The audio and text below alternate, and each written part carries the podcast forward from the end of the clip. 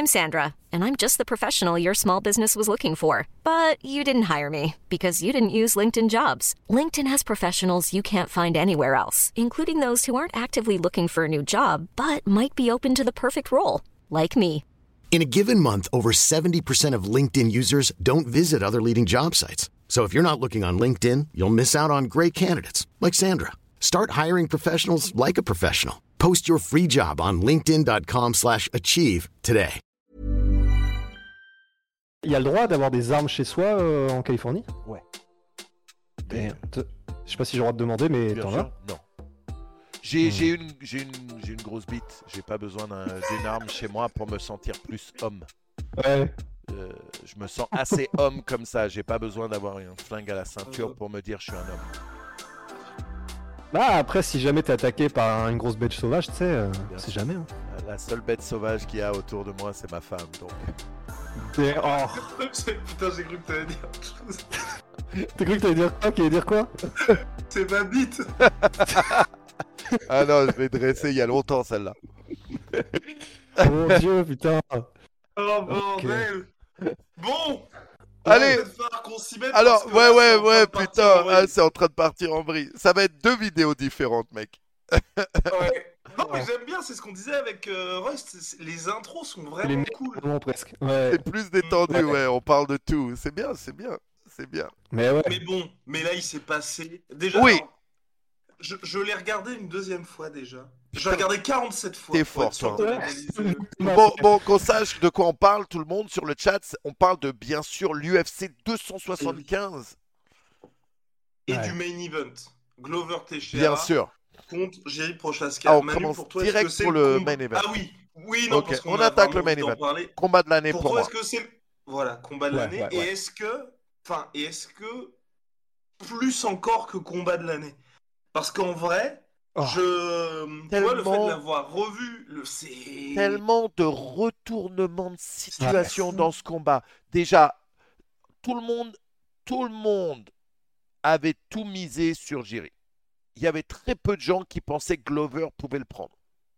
Et Mhm. il se passe qu'ils ont eu raison, mais pas aussi facilement que ce que les gens pensaient.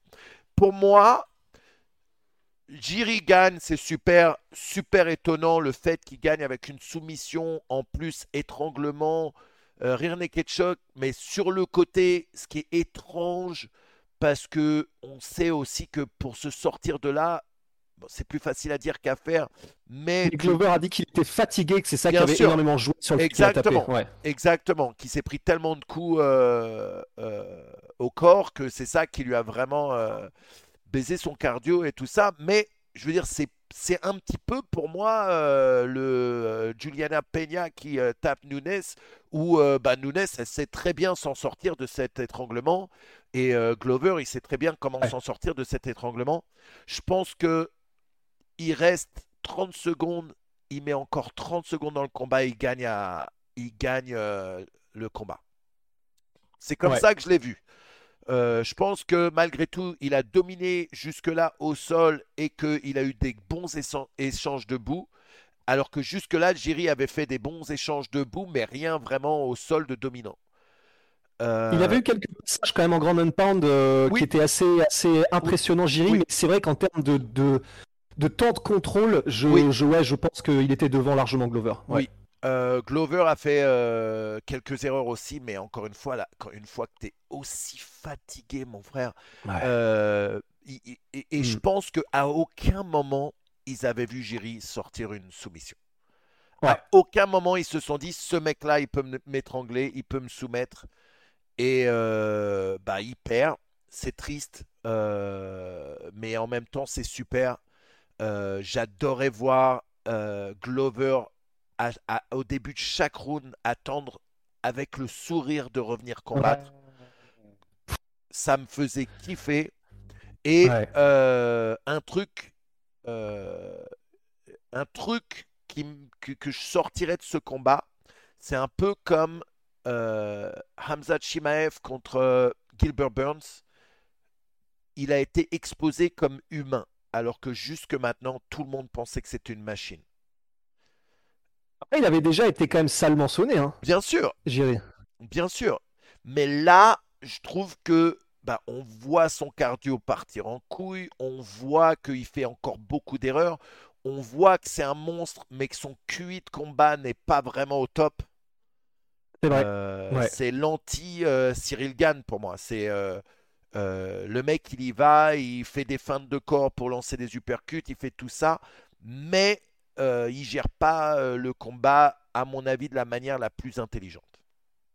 Mais c'est vrai qu'il y y a plusieurs fois dans le combat, et bah, je, passe, je pense que c'est pareil pour vous, vu ce que tu viens de dire, Manu, mais c'est vrai que il y a plusieurs moments où j'étais super frustré de la part de Jiri parce que clairement, il a très vite été évident que si Jiri voulait faire mal, en gros, c'était éviter le sol à tout prix parce que même si dans un scramble il se trouvait en position dominante, il allait se faire retourner à un moment donné et il allait donc soit prendre de l'énorme ground and pound parce qu'en plus c'est du ground and pound lourd de la part de Glover, soit il allait se faire prendre par des, en gros, des soumissions ou être mis mal. Il a plusieurs fois, il a été dans des situations vraiment, vraiment critiques, Jiri.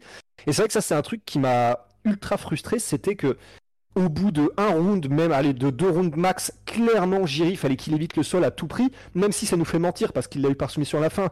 Mais clairement, dans le déroulé du combat, c'était ça.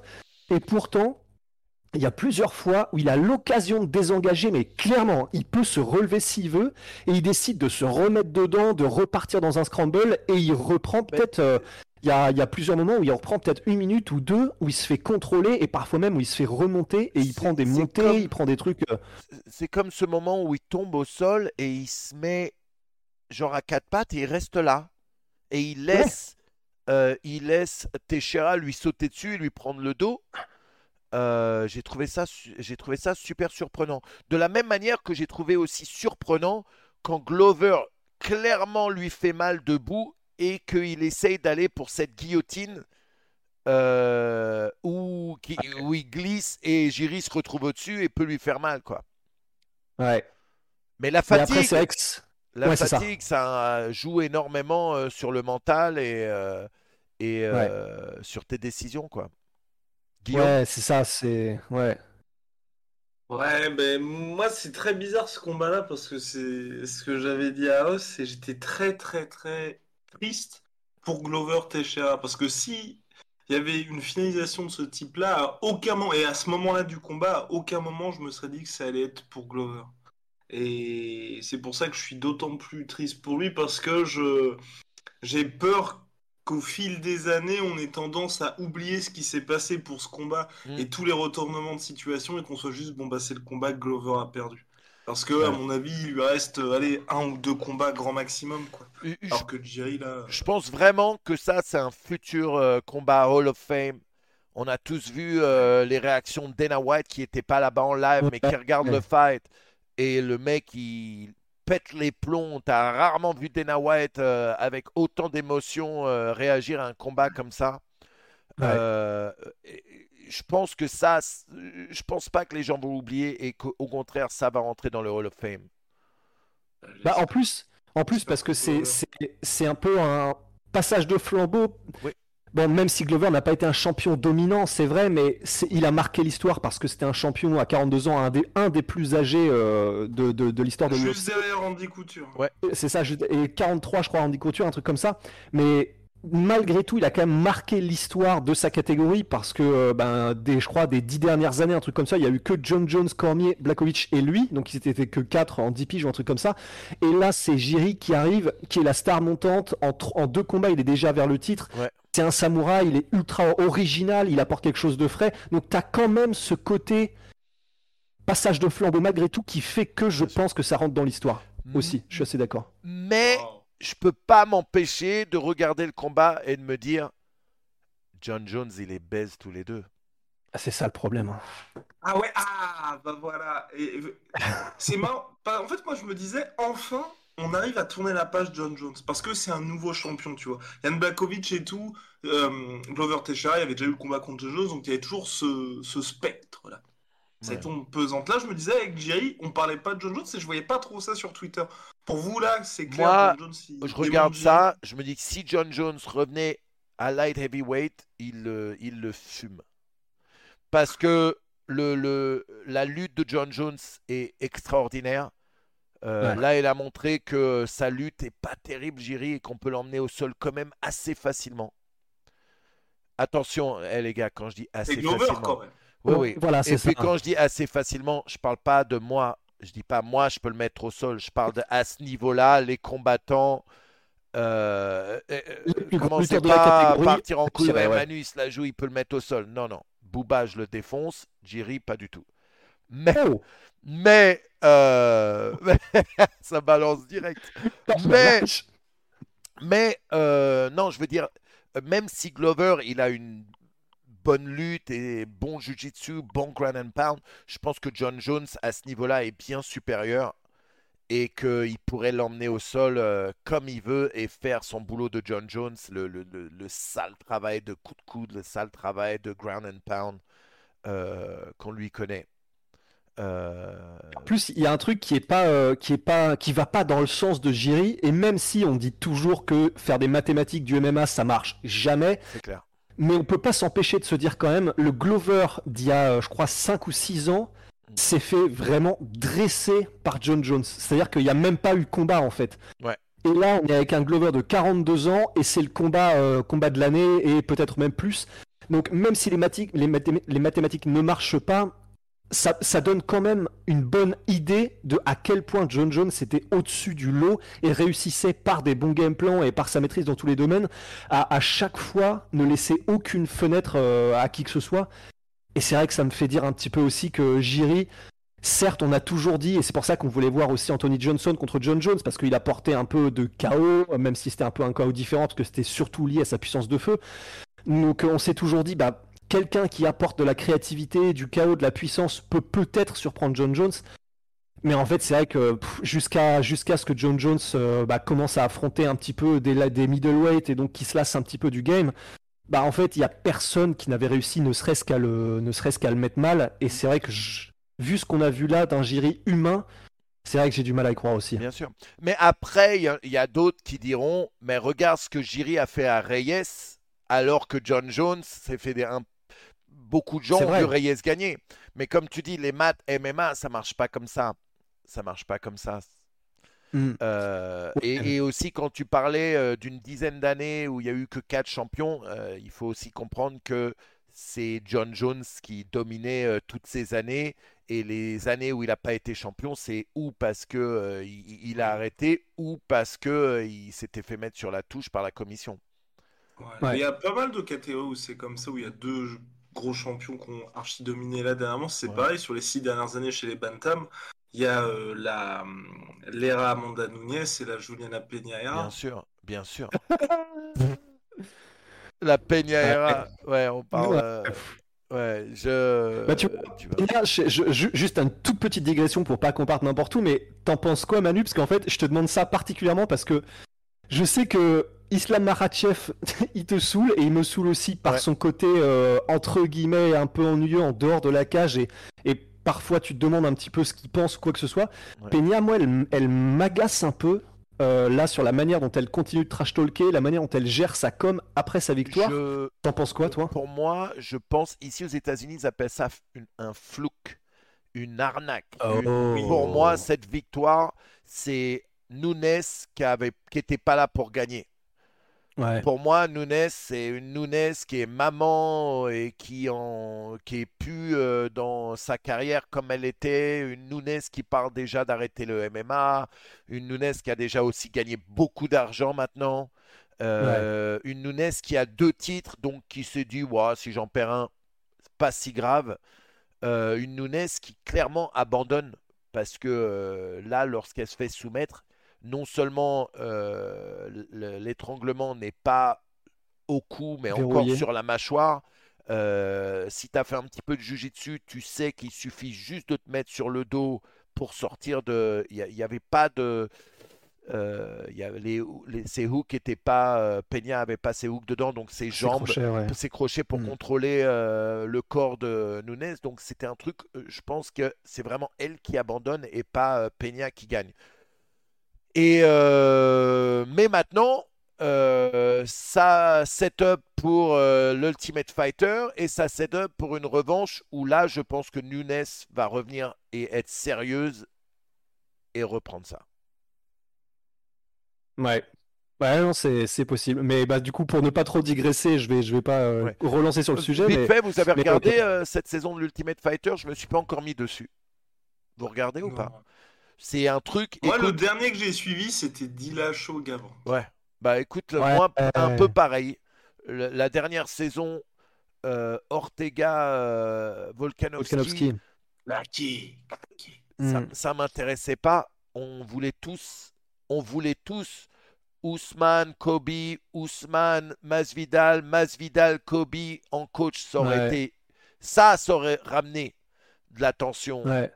Dessus. Mais là, euh, Mais là, ils sont, Mais en train mais de à- à- ils sont en train de réfléchir à Tony Rabib, hein, apparemment. Tony Rabib, ouais, Dana White a dit qu'il était intéressé de faire un tough euh, Tony Rabib. Maintenant, ça va amener où? Mais je trouve ça bizarre un truc comme ça parce que du coup tu, enfin tu vois il y a pas d'affrontement à la fin entre les deux, Ouais, tu vois, ouais. et ça va être un peu. Bon, ça, Enfin, il y, a- il va y avoir, il y en a eu des, il y en a eu des autres toughs comme ça. Par exemple, Conor McGregor avec euh, Uriah, Oui, Uriah Uriah Faber. Il y en a eu d'autres, des, C'est vrai, des trucs comme vrai, ça.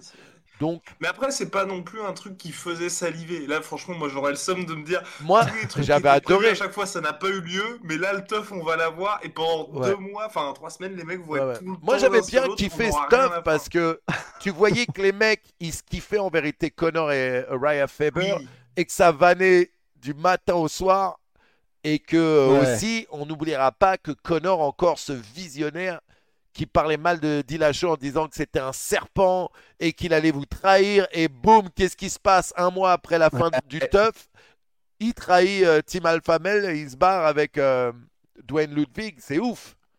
C'est Ouais. ouf. Non, c'est vrai. Mystic Mac. Mystic Frappe Man. encore. Mystic Mac. Mais ouais, non, mais pff, du coup, non. Mais par Pardon. contre, c'est vrai que je regarderai. Parce que Tony, fait- Bien sûr. ça peut être. Ça, va, parce qu'il va dire que des hein. dingueries. Rabib, c'est ça. il va dire des dingueries aussi parce que maintenant il s'en bat les couilles. Il lâche quand même des bonnes perles, le, le Rabib. Ouais. Euh, Non. C'est clair. Ce qui va être euh, chaud, c'est surtout qu'il se maîtrise. Parce qu'à mon avis, il va péter un câble, Rabib. Ouais, ouais. Pour ceux qui connaissent pas, euh, qui demandent, euh, le TUF, ça s'appelle The Ultimate Fighter.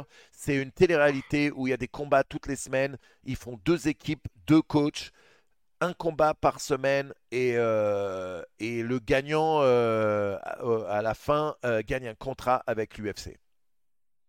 Ouais. Et les deux coachs s'affrontent normalement à la fin Ouais, du... très souvent. de l'émission. Très souvent, ils Ouais. s'affrontent à la fin.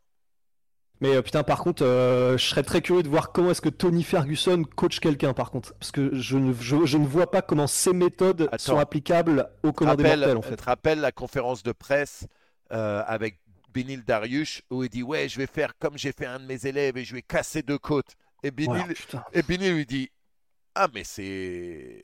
C'est ouf de dire ça. euh, Ouais. comment, euh, comment tu peux te vanter d'avoir blessé un de tes élèves, quoi? Ouais. Mais sauf que Tony, en fait, il réfléchit pas comme euh, un être humain du 21 e siècle, en fait. C'est un Ah, centurion de l'armée, ah, ce mec. il est perché, mon ref. euh, Ah, c'est l'élève de Bravo, d'Eddie Bravo quand même. Donc, euh, tu vois ce que je veux dire. Ils sont... Lui aussi, Eddie Bravo, il est bien chez père dans son, dans son Ah bah ouais, ouais. look into it. Mais c'est vrai que bah, pour le coup, euh, bah, Tony et ses méthodes d'entraînement, si jamais il y en a sur le bah, là qui regardent et qui ne connaissent pas, en fait, Tony Ferguson, la raison pour laquelle il est devenu aussi légendaire, c'est parce que c'est quelqu'un qui s'entraîne comme normalement un athlète professionnel jamais n'aurait l'idée de s'entraîner. C'est-à-dire que bah, il va euh, au lieu de faire de soulever de la fonte à la salle, eh ben, il va euh, descendre, mais euh, de manière retournée un escalier. Puis après, il va soulever des réfrigérateurs et faire des trucs avec des réfrigérateurs. Puis il va faire des trucs avec des élastiques, mais qui n'ont aucun sens. Après, il fait, va taper, il va il faire le Wong Chang de Bruce Lee sur euh, le truc en bois, là. machin. Euh, C'est ça. En fait, il, il fait des trucs qui normalement, tu te dis, si, si, si c'est ça que t'enseignes à des élèves, les mecs n'arriveront jamais à rien en fait. Sauf que lui a réussi. euh, Ouais, c'est ça, le bullshido. Sauf que lui a réussi à devenir un des meilleurs combattants de la planète en suivant sa propre voie, qui est la voie un petit peu du n'importe quoi, sûr. mais qui pour lui marche quoi. bien sûr, ouais, ouais. Mais d'ailleurs, je sais pas, tout seul. ouais. je sais pas si vous avez vu la vidéo de Sean O'Malley qui euh, fait un entraînement à la Tony Ferguson et c'est à mourir de rire. À mourir de Ouais, oui, ouais. En plus, c'est trop bien parce que quand il le fait, tu sens que c'est vraiment une, euh, comment on appelle ça, une, euh, un hommage quoi. C'est Ouais. cool qu'il soit rentré dans la pop culture du MMA comme ça. Mais d'ailleurs, ça dit, Sean O'Malley, il suit un peu le même truc aussi, hein, parce qu'il est, il a son propre, euh, sa propre structure. Bien sûr. Il est ouais. plus classique dans son entraînement, Oui, mais ouais. plus classique quand Il est, il- bah, c'est un mec qui fume beaucoup et du coup, des fois, il se fait son petit délire, il fait ses petites vidéos. Il a compris qu'il fallait faire du buzz, il a compris qu'il fallait faire du Mhm. bruit sur les réseaux sociaux. C'est un mec qui gagne beaucoup plus d'argent hors UFC que dans l'UFC. Faut pas oublier Ouais. ça. C'est pour ça aussi que jusqu'à maintenant, il dit bah, s'ils veulent que euh, je combatte contre des, des bons gars, il faut me donner plus d'oseille. Parce qu'il sait qu'il il garde le mystique du mec qui défonce tout le monde à son niveau parce qu'il sait que ça, conti- ça continue ça, la légende de O'Malley et ça continue à le faire vendre ailleurs. Il est sur Twitch d'ailleurs, il a un super euh, stream, il fait beaucoup de Call of Duty Ouais, non, et puis il fait même du, des compétitions e-sport, c'est tout. Ouais, ouais, ouais, ouais. Mm. Ouais. Non, il, il est chaud le bouc. Revenons à l'UFC Let's go. 275. Oui, Let's go. On oui, part toujours en couille sur plein de trucs, mec, mais c'est le MMA, les gars, coup- c'est tellement passionnant. Mais Il y, oui. a, il y a un combat dont on n'a pas parlé. Avec Rust, on était un peu dégoûté par l'attitude de Valentina Shevchenko, qui est passée. Pour moi, personnellement, c'est pour ça que l'attitude m'a d'autant plus énervé. C'est que pour moi, s'il n'y avait pas le coup de tête involontaire, elle perdait sa ceinture. Et est-ce que, même avec ça, vous l'avez vue gagnante? C'est chaud. Oui, bah pour moi, je lui mets 3-2. Ouais, je lui mets 3-2. Il y a une majorité des gens du MMA qui l'ont vu perdre. Je Ouais. regardais ce matin, euh, je suis une chaîne euh, sur YouTube et ils montrent euh, les, les tweets d'autres fighters et la majorité des gens disaient, et d'autant plus qu'il y a eu un 46-49. Et ça, tu te dis, mais Mm. comment c'est possible? Le combat est tellement proche, il y a un juge qui pense que l'autre a perdu les quatre rou- rounds et qu'elle en a gagné qu'un seul. Et ça, c'est ouf pour moi. Et euh, il y a une réaction de euh, Henry Cejudo où il dit quoi? Le mec, il, il- il pète les plombs, quoi. C'est pas possible. C'est tellement proche. Euh, vous en pensez quoi sur le chat? Vous avez- Pour ceux qui ont vu le combat, on va faire un petit stropole si ça dérange pas. Sweezy, vous avez vu Valentina gagner ou Santos gagner? Comme ça, on, on, on checkera Mhm. ça. Mais c'est vrai que, mais, mais moi aussi, j'ai été assez déçu, euh, déçu par. J'avais l'impression de voir un peu une redite de la de l'attitude de Rose Damayunas euh, dans son dernier combat face à Carla Esparza, dans le sens. On sait qu'elle est très attentiste, Shevchenko, même si elle est incroyable techniquement quand elle s'y met, mais elle a été très attentiste, elle a été très perméable en lutte, et c'était très serré, et je suis d'accord avec Guillaume que malgré tout, ce coup de tête qui pète l'orbital de Tayla Santos quand même, hein, ça change la trajectoire du combat. Complètement. Et puis Et, ça change sa carrière aussi. Parce que, Ça- ouais, euh, et, pause. et- et le fait que euh, à la fin du combat, euh, alors que l'arbitre n'a pas encore donné la décision, qu'elle soit en ouais, c'est bon, ouais, c'est dans la poche. Je sais pas, j'ai j'ai trouvé ça. Et, et d'ailleurs, bon, ça, on peut pas lui en vouloir parce que tactiquement, euh, elle reconnaît tout de suite qu'il y a un problème avec l'œil. Et là, elle a une session où elle met que des coups du côté droit de Santos, Ouais. donc avec, son, Ouais. avec ses gauches, donc pied, point à Ouais. gauche. Parce qu'elle sait que forcément, la vue de Santos de ce côté-là est plus que c'était. Du coup, elle bourrine, elle bourrine. Maintenant, ça, c'est le côté compétiteur et Bien sûr. il faut, il faut aller dessus, il faut le faire. Euh, moi, la seule raison pour laquelle je donne la victoire à Valentina, c'est que je fais partie des gens qui pensent que pour être le champion, tu dois battre le champion. Et Hmm. un combat où les gens disent ah mais peut-être Santos ou peut-être Valentina, pour moi c'est pas assez. Du coup, le champion doit rester le champion ou la championne. Ouais, c'est vraiment deux écoles. Tu ça. vois ce que je veux Ouais. dire? Pour moi, Ouais. c'est où tu finis le champion et t'es champion, ou tu domines vraiment le champion. Euh, Mhm. Et du coup, dans ce cas-là, tu prends la ceinture. Là, je le donne à Valentina juste parce que c'est trop serré, à mon avis, pour le donner à l'une plus qu'à l'autre. Mais une est la championne, tu la laisses la championne. Mais un rematch serait euh, cool. Et on a Ouais. encore euh, vu une personne qu'on croyait imbattable jusque-là, euh, battable finalement. Il y a une technique Ouais, derrière et- tout et- ça. Et ouais, franchement, puis- euh, ouais. Vas-y, vas-y, vas-y aussi. Non, moi, j'allais juste te dire en deux mots et juste voilà rendre hommage à Santos parce que putain, Énorme. déjà elle était super performante. En plus, elle se fait péter l'orbital, elle bronche pas, elle continue le combat. Ouais. Et en Et plus, on la voyait pas du tout. personne ne la voyait. Et en plus, ultra classe après le combat. Elle a même pas été mauvaise. per- Ah, franchement, Bien mais sûr, que du respect super pour Santos. classe. Ouais, ouais. Et elle dit, je suis jeune, c'est que le début pour moi. Faut pas oublier que c'est une meuf qui a été euh, euh, prise dans l'UFC avec le Dana White Contender Series Brésil. Donc elle n'est pas passée par la voie où tu fais les petites ligues et après on te repère et tu viens. Non, il faut que tu gagnes et que tu rentres et, euh, et elle a fait le taf quoi. Elle a fait le taf et ça c'est remarquable. Remarquable. Mhm. On parle quoi, de... Oh pardon Guillaume, t'allais dire un Euh, truc. Euh, non, non, bah, pas de souci. Non, moi je- j'étais, je sais même plus ce que je voulais dire. Ouais, Sur désolé. non, Désolé. un- Johanna, un bon combat. Jangueli. Euh, Terrible, terrible, euh, terrible. Mais d'un côté, moi, ça m'étonnait pas. Enfin, ouais. dans- quand on avait fait les, les pronos et tout, moi, je voyais, euh, je voyais Weili Zhang parce que plus d'armes, plus de, plus de choses pour Mais- elle. Et Johanna, personnellement, je pense que depuis, c'est depuis, je sais pas que j'ai abandonné un peu pour elle, mais depuis le chaos qu'elle s'est pris contre, non, depuis la revanche perdue contre Rosna Mayonnaise, j'ai Ouais. l'impression qu'elle est plus trop dans le sport en fait. tu. Oui. Donc, euh, et là, euh, enfin, tu vois, tu reviens après deux ans de pause contre Weili Zhang qui est en mission absolue.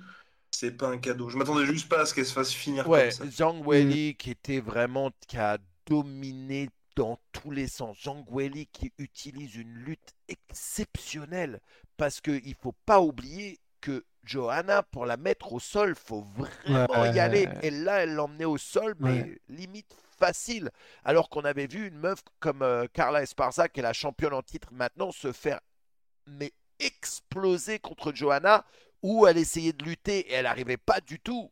Alors que la lutte, Ouais. c'est vraiment son, son point fort. Et là, Zhang Weili qui est arrivée, ouais, elle est vraiment, comme Sweezy dit dans le chat, elle est arrivée en mode T1000, quoi. Elle est arrivée, elle était en Ouais. mission et rien n'allait euh, arrêter. Il faut aussi voir, euh, tu sais, j'ai eu un peu euh, ce, ce replay de euh, Poirier, Conor McGregor 1, ou 2, pardon, 2, où euh, d'un coup ils sont poteaux, euh, ils se serrent la main, ils se prennent dans les bras, Ouais, fais voir ta hot sauce, fais voir. Par rapport au premier combat, euh, Zhang Weili, Johanna, Johanna qui parlait mal, Zhang Weili qui lui dit shut the fuck up. Tu vois, les trucs comme ça. Là, elle arrive avec sa petite robe. Ah, t'es très jolie dans ta robe. Ah, merci, toi aussi. Tu voyais qu'il y avait plus Ouais. le même.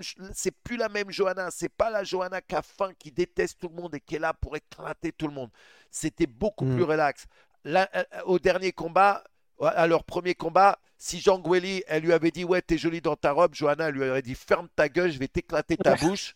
Tu vois ce que Je veux dire? Elle aurait pas dit Ouais. Oh, merci, toi aussi. Euh, Donc, c'est euh, c'est quand même exceptionnel. Et euh, bah, tout de suite, déjà tout de suite, quand j'ai vu que Johanna restait pour faire une interview avec euh, Cormier, j'ai dit à mon fils et ses potes, je leur ai dit, elle arrête le MMA. Tout de suite. Mhm. Deux signes. Un, elle a enlevé les gants. Très souvent, quand un combattant enlève les gants juste Ouais. après leur combat, c'est parce qu'ils vont les poser au milieu. Deux choses. Depuis euh, que Cormier s'était pris un gros KO contre John Jones, ils avaient décidé de plus faire d'interview de combattants qui se prenaient des KO. Et le fait qu'elle reste pour faire une interview, alors que Dana White a dit ça n'arrivera plus, on a compris Mhm. pourquoi c'était qu'elle allait abandonner, qu'elle allait dire écoutez, ça y est, de toute façon, ça faisait un moment qu'elle parlait qu'elle avait envie d'être maman, ça faisait un moment qu'elle parlait qu'elle Ouais. avait envie d'autre chose que du MMA. Quoi. Ouais, c'est ça, elle avait plus la faim, quoi. Mais c'est, mais du coup, vraiment, euh, je trouve ça cool qu'elle décide complètement d'arrêter. Parce que c'est vrai que si c'est pour ces raisons-là, et juste qu'elle a envie de, bah, de, de, de, de- se faire une autre vie en dehors du sport, et qu'elle avait plus la même faim, ça fait plaisir, parce que c'est vrai que moi, j'ai toujours un peu ce... C'est pas un traumatisme, parce que bon, il est toujours performant, mais de Rory McDonald, qui avait Oh. dit lui-même qu'il avait perdu l'envie Ouais. de faire mal à ses adversaires, et ça s'est directement transmis sur ses performances en fait, Bien parce sûr. que tu sentais que c'était plus le même après Robbie Lawler. Ah ouais. Et ben maintenant, il enchaîne les combats, il fait des défaites, euh, il est au PFL. C'est, je préfère quelqu'un qui s'arrête comme Johanna, net. Elle est encore au plus haut niveau, elle est encore, euh, voilà, elle sait que c'est le moment de s'arrêter parce qu'elle a pu ce qu'il faut là-dedans. Alors, en termes de motivation, franchement, parfait. ouais. Yeah, merci. Eh, Ok. Et non, et puis euh, honnêtement, je pense qu'il y avait aussi, enfin, quand on regarde toutes ces défaites, pour moi, c'est pas une fin de, comment c'est pas comme si elle avait baissé le pied ou quoi que ce soit, c'est juste qu'elle est tombée à chaque fois meilleure parce que il y a certes cinq défaites après ses débuts en tant qu'invaincue, mais deux contre Rose, deux contre Elizang et Ouais, contre Valentina sûr. Tchechenko.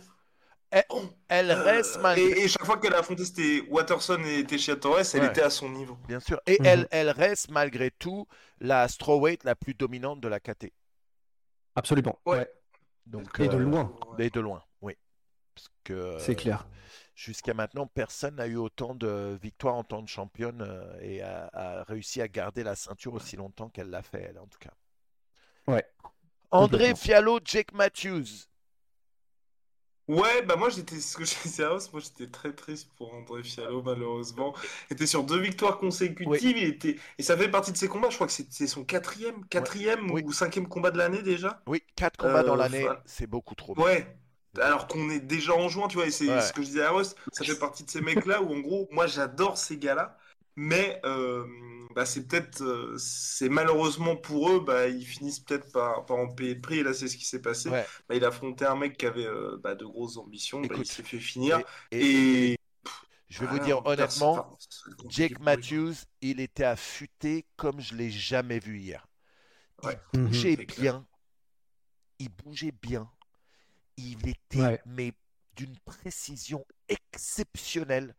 Je trouvais, j'ai trouvé que Fiallo a été exceptionnel parce que il aurait, la majorité des gens se seraient fait coucher bien avant, bien avant ce chaos. Parce qu'il y a eu, oh, le- il est, mais Jake Matthews c'était un sniper hier. Et tout ce Ouais. qui, et tout ce qu'il lançait hier, c'était pour faire mal. Et euh, honnêtement, Intentions. c'est ouais, c'est un combat, euh, c'est un combattant que j'aime déjà beaucoup à la base, mais il, il me semble pas l'avoir vu aussi effectif, quoi, aussi dominant. Il, je- il jetait rien qui se gâchait en fait. Euh, Ouais. Il bougeait bien, il, euh, mec, sa prestation, je pense que avec une prestation comme ça, euh, s'il Ouais, reste tu marques les esprits. s'il Mm. reste à ce niveau-là, il va vite, vite monter euh, dans sa caté. Mais d'en plus, il est jeune. ouais, en plus, hein. Ouais, Ouais, mais après c'est les welters aussi. hein. ouais, ouais, bien sûr. Moi, c'est ce qui me fait un peu peur, c'est que ce soit comme les Geoff Neal, les mecs comme ça, tu vois, ils ont une grosse année, direct, ils sont propulsés et Et là, ouais, ouais. bah, tu prends un peu Bah, après tu un gros on- rappel à la réalité. On sait quoi. tous aussi que maintenant, euh, l'UFC, ils ont compris que créer des hypes derrière euh, des combattants, c'est c'est super important, quoi. Ouais. Donc, euh, Bah après, le problème, c'est qu'il sort quand même aussi d'une défaite contre Sean Brady, qui était l'autre prospect, où Ouais. il s'est fait euh, dominer et soumettre. Et après, comme il est encore jeune, c'est pas un problème, mais c'est vrai que euh, là, il est en mode perfect absolu. Mais ouais, j'attends de le voir réussir à enquiller quelques victoires contre des noms. Parce qu'il a, il a déjà quelques bons noms à son, à son palmarès. hein. Du coup, j'étais en train de regarder. Il a quand même Emil Mick, euh, qui était un bon combattant. Il a quand même Li Jingliang, qui est un bon combattant aussi. Bo- Boyan Velikovic, qui est un bon, un bon combattant aussi. Donc, il a des bons noms, mais c'est. C'est pas encore des noms qui font que lorsque tu les as battus, ça y est, tout le monde te connaît. Et j'a- j'attends quand même qu'il qu'il- qu'il batte quelqu'un de cet acabit-là. Ok, ok, Rushy. Et puis il y avait quelqu'un quand même que attendait avec impatience. Jake. Jack Jack. Jake, Jack Della Maddalena. Alors, Madeleine. Ah ouais, non, mais, putain, mais ce gars, mais qu'est-ce que je le kiffe. En fait, tu sais, je je sais pas ce que t'en penses, Manu, mais il y a des gars comme ça. Euh, je me souviens qu'à l'époque, il y avait aussi, euh, comment s'appelle-t-il, le gars qui avait battu euh, Conor McGregor au Cage Warriors. Euh, Oui. Irlandais aussi. oui, oui. Joe Duffy, voilà, Ouais. c'est ça. Des gars, ils ont un truc qu'ils font, mais tellement mieux que les autres. Donc, en l'occurrence, pour Joe Duffy et pour Jack de la Madeleine, hein, c'était l'anglaise, c'est l'anglaise. Mais en plus, c'est la version au-dessus de Jack parce qu'il sait tout faire. Il sait aussi lutter. Il a résisté à MF même en lutte et au sol. Et les combinaisons qu'il met en anglaise, en allant creuser au corps avec une gestuelle parfaite, des combos à 4, 5, 6 coups en MMA. Il fait mal sur chacun d'eux. Il est très bon lutte, très bon au sol et il sait ce qu'il fait et il construit et il est intelligent. C'est, mais c'est tellement un régal Ouais. de voir Della Maddalena combattre. Je, Ouais. À chaque fois, mais c'est. euh, Je suis 100%, euh, 100% d'accord. C'est ce... Et tu vois qu'elle maîtrise, quoi. Ouais. Euh, je veux dire, euh, puis il combat un vrai combattant. Ramazan, euh, il est 20 victoires, 6 défaites. C'est pas un petit gars qui arrive de nulle part non plus, tu vois. Mais de ouf. Donc, euh, tout est impressionnant et j'ai vraiment hâte. Et en plus, je crois qu'il est jeune aussi. Il a moins de 30 ans, c'est sûr. Donc, euh, non, franchement. Ouais. Voilà, si, si en plus euh, il a une bonne personnalité et tout, je, il a tout ce qu'il faut pour, pour performer, hein, c'est clair. Ouais, ouais. Ouais, ouais, ouais. Bon, il y avait une grande. Après, Pardon. Vous le voyez. Vas-y. Non, non, vas-y, vas-y, euh, vas-y. Vous le voyez quand même être euh, top, top, top catégorie chez les welter. À voir. Il a un petit Ah, chemin à faire, mais regarde, là, il est sur la main card. Ouais. À, à la base, il devait pas être sur la main card. Euh, Il y a eu deux Ouais. combats d'annulés, dont un. C'est triste parce que ça aurait rendu cette corde. Si Robert Whittaker contre Vettori était resté sur cette carte, ça aurait été exceptionnel. Mais du coup, maintenant, c'est à Paris. Du coup, maintenant, Voilà. c'est à Paris et ça, ça va être un régal. Euh, Mais euh, regarde, malgré tout, il finit sur la main card et une victoire euh, impressionnante qui fait que euh, on risque de le revoir sur des main cards maintenant. Et du Bah coup, ouais. ça risque de le propulser beaucoup plus rapidement euh, vers le haut, quoi. Et 25 ans il a en plus. hein. Ouais, Ouais, ouf. Mais toi, il y a un truc, je, je sais que ce que tu me disais tout à l'heure, euh, Guillaume, il y a un truc, toi, qui te gêne avec euh, De La Maddalena et puis Ouais. de l'ordre de l'abstrait, mais quand même. Ouais, qu'il a avec on a euh, une petite théorie en fait. En gros, euh, bah voilà, il a son anglaise qui est, qui est assez impressionnante, mais il a quand même la tête du mec qui est en fin de carrière. Et en gros, ce que Rost. Oh, on a déjà l'impression qu'il y a Non, mais non, mais dans le sens. Il a un nez, c'est un Ouais, ouais, voyez- son nez, c'est voilà, un ça, Z, On a l'impression qu'il s'est déjà pris quelques autobus, quoi. Et donc avec Rust, on, on se dit, c'est quand même un peu inquiétant parce que, ok, sur ce, sur ce- quand on regarde son run, d'ailleurs, en plus, ce qui est intéressant, c'est qu'il a commencé sa carrière professionnelle par deux défaites, Mm. deux finalisations, une, euh, une soumission et un KO, mais, euh, mais qu'en gros, il a déjà connu des guerres vraisemblablement, tu vois, à l'entraînement. Donc c'est ça qui, moi, m'inquiète Oui, un mais petit peu pour il- quelqu'un qui est censé être jeune. ouais. Il commence avec deux défaites sur un record qui est de 12 et 2, ce qui veut dire que depuis, il n'a jamais perdu et Oui, qu'il a vrai. 12 victoires d'affilée. Et ça, c'est quelque Et chose. bah ouais.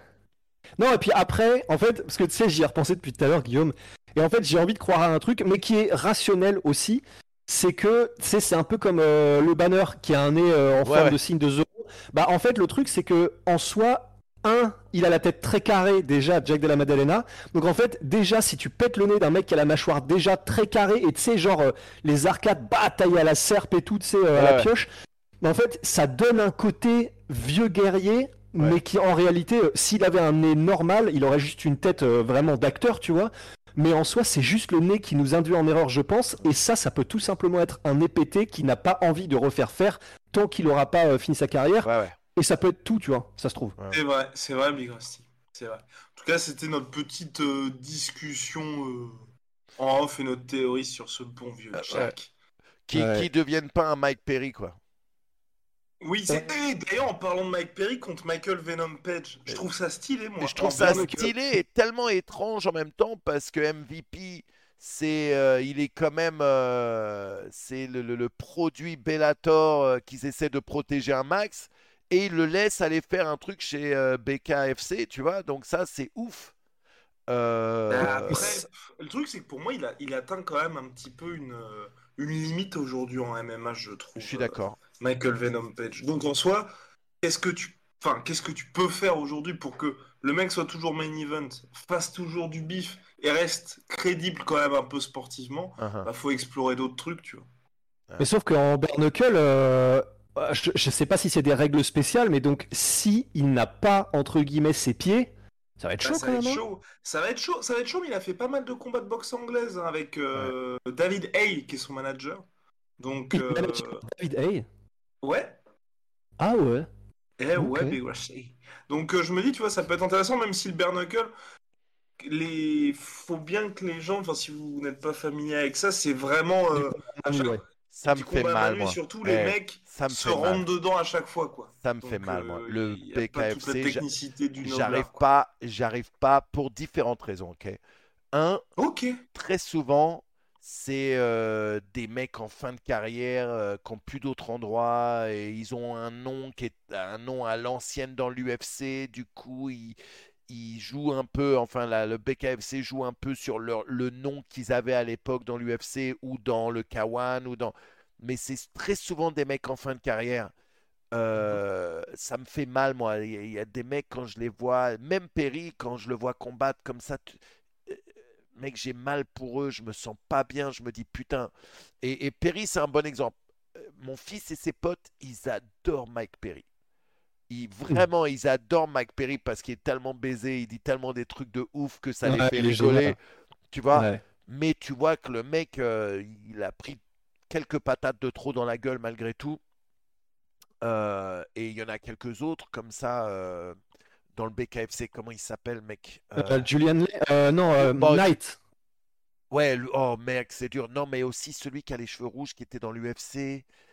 Premier Chris com- Leben. Ah ouais, oh merde. Chris Leben. Ça, c'est trop dur. C'est trop dur. combat En plus, toujours. euh, là, en et plus, il a, il a été failli crever là. problèmes au cerveau. Ouais, ouais. Ouais. Il a failli crever il y a pas longtemps. euh, le truc qui fait flipper de ouf. Euh, d'ailleurs, il a ouvert sa, sa- sa première salle il y a pas longtemps. Et c'est marrant parce que Dana White, il avait tweeté une vidéo des deux Island Boys. Et apparemment, quelqu'un avait payé un caméo pour que les Island Boys fassent, fassent la promo de la salle de gym de Chris Lieben. Et du coup, Oh, Dana la White. Dana White l'a retweeté. euh, et, euh, euh, mais bon, c'est. Putain, quand on est. Ouais, ça fait chier, tu vois, mais ouais, c'est dur. C'est dur. Enfin, là la phrase que tu viens de prononcer avec tous ces mots ensemble là. Ouais, euh, ouais, de, de- C'est un camoulox, pro- frère. ça- C'est un camoulox. C'est Euh, c'est qu'il 100%. temps de laisser partir. Non, c'est vrai. Mais c'est vrai que et pour le pour le BKFC, hum, moi le truc qui me gêne aussi, c'est que effectivement, il y avait pendant tout un moment, c'était il y a peut-être 10 piges, euh, quand Georges Saint-Pierre avait remis au goût du jour un petit peu le sujet de et si on faisait du MMA à main nue et tout ça, ce que fait d'ailleurs Masvidal, hein, du MMA à main nue dans son organisation. Et en fait, ben ça ça y a répondu, mais pas favorablement forcément pour moi parce que en fait, on s'est rendu compte que déjà, en termes de coupures et en termes de blessures superficielles, c'était vraiment une boucherie, en fait, le BKFC. Et puis, alors, j'ai été voir, apparemment, il a, y a, c'est équivalent en termes de blessures aux mains, il n'y en a pas forcément beaucoup plus, un petit peu, mais pas beaucoup plus. Mais, juste, en fait, ça n'apporte pas grand-chose autant que je pensais que ça allait apporter, en fait. C'est, c'est juste, effectivement, de l'anglaise c'est plus visuellement spectaculaire, il y a plus de coupures et de trucs comme ça, de lacération, mais en fait c'est un peu tout. Du coup, euh, je trouve que ça fait un peu léger comme plus-value entre guillemets quoi, comme avantage compétitif. Voilà. Allô? Qu'est-ce que tu bois? Ouais, Big Rossi. Attends, pourquoi personne parle là? Bah si, non, on écoutait, on a dit ouais, ouais, cool. On, a, Plus soin, on est d'accord avec soin. toi, mais tu bois quoi là? Ah, de l'eau. C'est dans une grande. Ouais, non, je sais pas si je rentre faire de sponsor. En tout cas, c'est une Ouais. Mais c'est- de l'eau. C'est de l'eau. C'est vraiment de l'eau, non, c'est vraiment de l'eau. Ouais, ouais, ouais, ouais. Non, ouais. c'est pas vraiment Ah, toi-même, de tu sais plus. Ouais, ouais. Non, il est le temps de dire la vérité. Euh, Il est temps. on, part sur, on part sur quelle vanne là du coup? Non, bah, de de parler de ton problème avec la vodka, Rust. Euh, T'imagines? Non, bah non. Mais Bah, c'est maintenant qu'on parle de notre sponsor! Proper 12, non, t'es- Proper Club qui sponsorise l'UFC quand même maintenant. putain, c'est ouf. Donc, Et euh, bientôt, euh, qui va euh, sponsor ce euh, les mecs qui sont à honte. Mais il a le droit, ça d'ailleurs, sur Twitter ou sur, pff, sur Twitter, sur Twitch Ouais, bien sûr, mec, bien sûr. Bien sûr Bien sûr. Si c'est Sur légal, si c'est légal dans le pays où tu, dans lequel euh, tu transmets, duquel tu transmets, Ok. tu- par exemple, si vous vous êtes sur Twitch et que vous fumez de la weed en live, pas bien, et vous risquez un ban. Si moi je fume de la weed en stream, vu que je suis en Californie et que c'est légal, bien. Waouh. Mais, et donc, mais par exemple. Ah, ça a du sens, t'as dit. Ouais, mais sauf que. C'est ouf. donc, Fumer de la weed là- en live, c'est fumer de la Oh. weed en live. Où que ce soit. Tu vois ce que je veux dire Ouais, mais, mais par exemple, toi, Manu, si t'es en voyage en France et que tu te mets à fumer. Ah, pas bien. Ouais, Ah sont ouais. c'est ça, donc faut dire. Bon, en même temps, s'il y a la tour Eiffel derrière WAM pendant que je fume un bédo, tu vois ce que je veux dire Oui, non. maintenant, maintenant, le problème je se pose pas avec WAM, je fume pas, donc... euh, Hmm. Ah, bah. Voilà. Jamais, jamais? T'as- Si, t'as testé quand même. Non, euh, non, en fait, il y a pas longtemps, il m'est arrivé un truc où euh, j'ai mangé un bout de chocolat sans savoir que c'était du chocolat edible et ça m'a éclaté Ah, la ok. tête.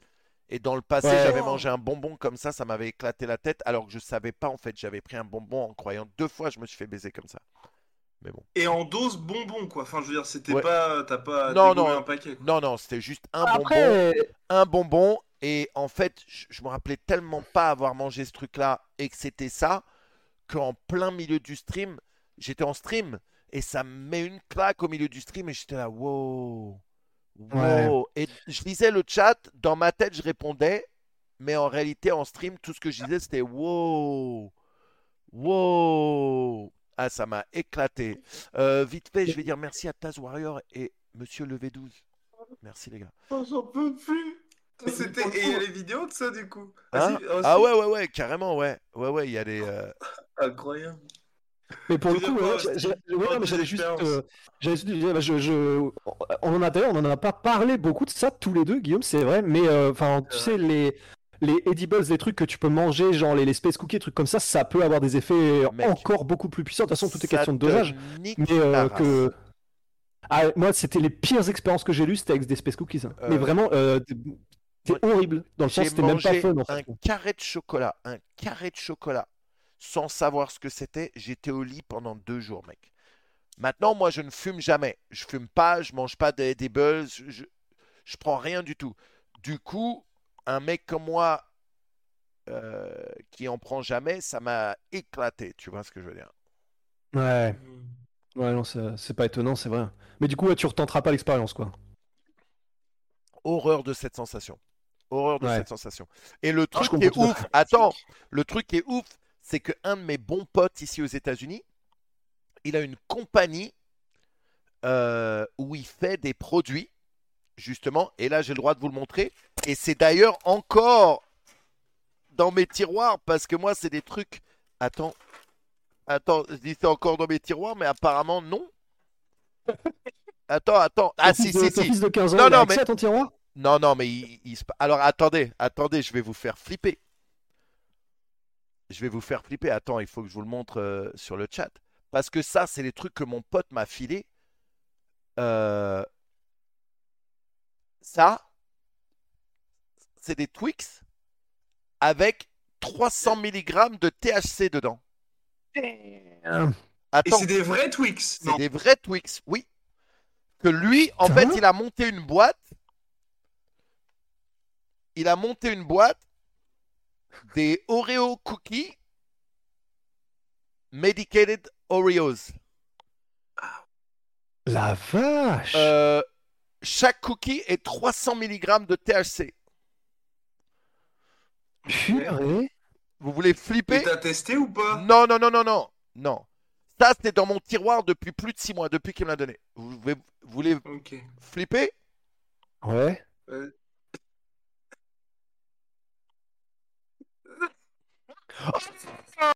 Ça, ça, c'est pour eux, ça c'est ouf. Putain! Ça, le peanut butter, ça c'est la marque la plus connue de peanut butter aux États-Unis. C'est ouf, mais c'est vrai que c'est des tout petits pots, donc euh, putain, une tartine suffit euh, à te retourner la tête. Ah, fait. ça, ça t'éclate. Des barres de chocolat Hershey's. Hershey's, c'est la plus grosse marque de chocolat aux États-Unis. Purée! Et surtout, ce qui fait flipper, c'est que le packaging est pas résolument différent Bah, du Et normal. c'est tu vois. comme ça que je me suis fait baiser. Tiens, regarde. la moitié de la brioche. Tiens, euh, regarde, regarde, regarde. C'est le truc que j'ai mangé, c'est encore ouvert, Théma. C'est les barres de Willy Wonka. Le V12, je sais pas comment il fait. Il me dit, mais il a le droit d'utiliser marque. Je sais pas comment il fait. Cette barre de chocolat, ok? Vous la voyez, cette barre de chocolat? Il y a. T'as mangé toute une barre? Non, non, j'ai mangé un tout petit bout là. Vous voyez ce qui manque? J'ai mangé qu'une toute petite, une toute petite partie. Ça fait comme un carré. Quand même, hein. Non, non, je te jure, Ouais, une toute petite. Sauf que, sauf que, sauf que les J'ai refs. sauf une que les partie de la moitié. Non, non, non, non, mais non, non, vous voyez pas, mais il reste euh, beaucoup plus que les trois quarts.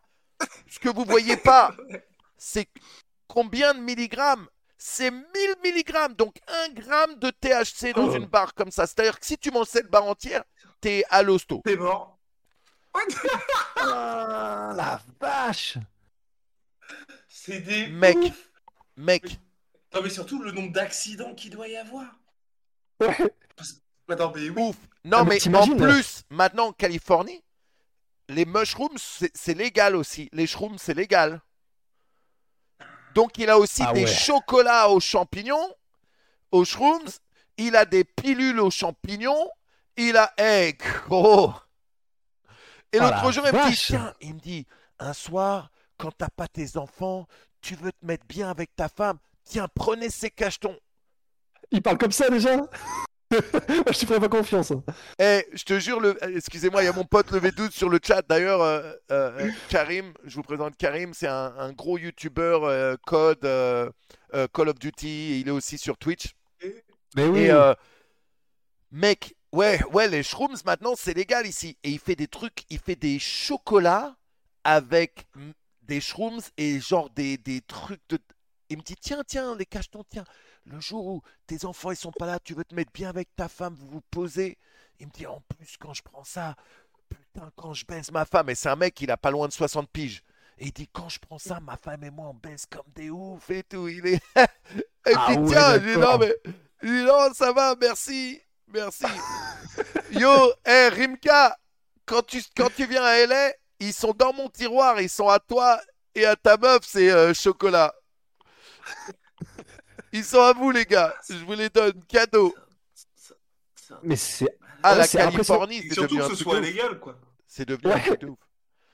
Mais j'avoue, du coup, je suis, bah, je suis un peu comme bah, du coup euh, le V12, c'est-à-dire que vraiment, je, je me demande comment ça peut être entre guillemets licenciable, quoi. Enfin, euh, ou alors que tu puisses faire fi de la licence et, euh, Je et pense faire qu'il des s'en trucs bat comme les ça. couilles. euh. Je pense juste qu'il s'en Comment bat les ça couilles. s'appelle? Euh, bah, il a différents trucs. Il y en a un, c'est carrément Medicated Twix. Alors, est-ce que lui, il a licencié Medicated Twix et que c'est comme ça qu'il s'en sort? Oreo, il appelle ça Medicated Oreos. Tu vois ce que je veux dire? Ouais, mais pour le coup, ça, à mon avis, devant un tribunal, ça tient, euh, ça tient 30 secondes, je pense. hein. Ah, je sais pas, ça dépend. Ça dépend. Parce qu'il y a un, le, le- le nom qui est très proche, deux, l'identité visuelle, euh, trois, c'est dans la même ligne et le même domaine parce que c'est des trucs euh, comestibles. Putain, il est. Il a l'air d'avoir euh, l'avocat de Johnny Depp, ce Eh, mec, hein. Ah, et, mais après, euh, ça et, une blinde, et- hein, c'est 290 balles. euh, et ça se, Ah, tu m'étonnes. et ça se vend comme des petits pains. Ouais, tu m'étonnes. Mais ça donne envie pains. en vrai. hein. En fait, La pâte à tartiner Nutella là? Grave, parce que à la base, ma femme, en fait, ma femme, elle avait des grosses insomnies.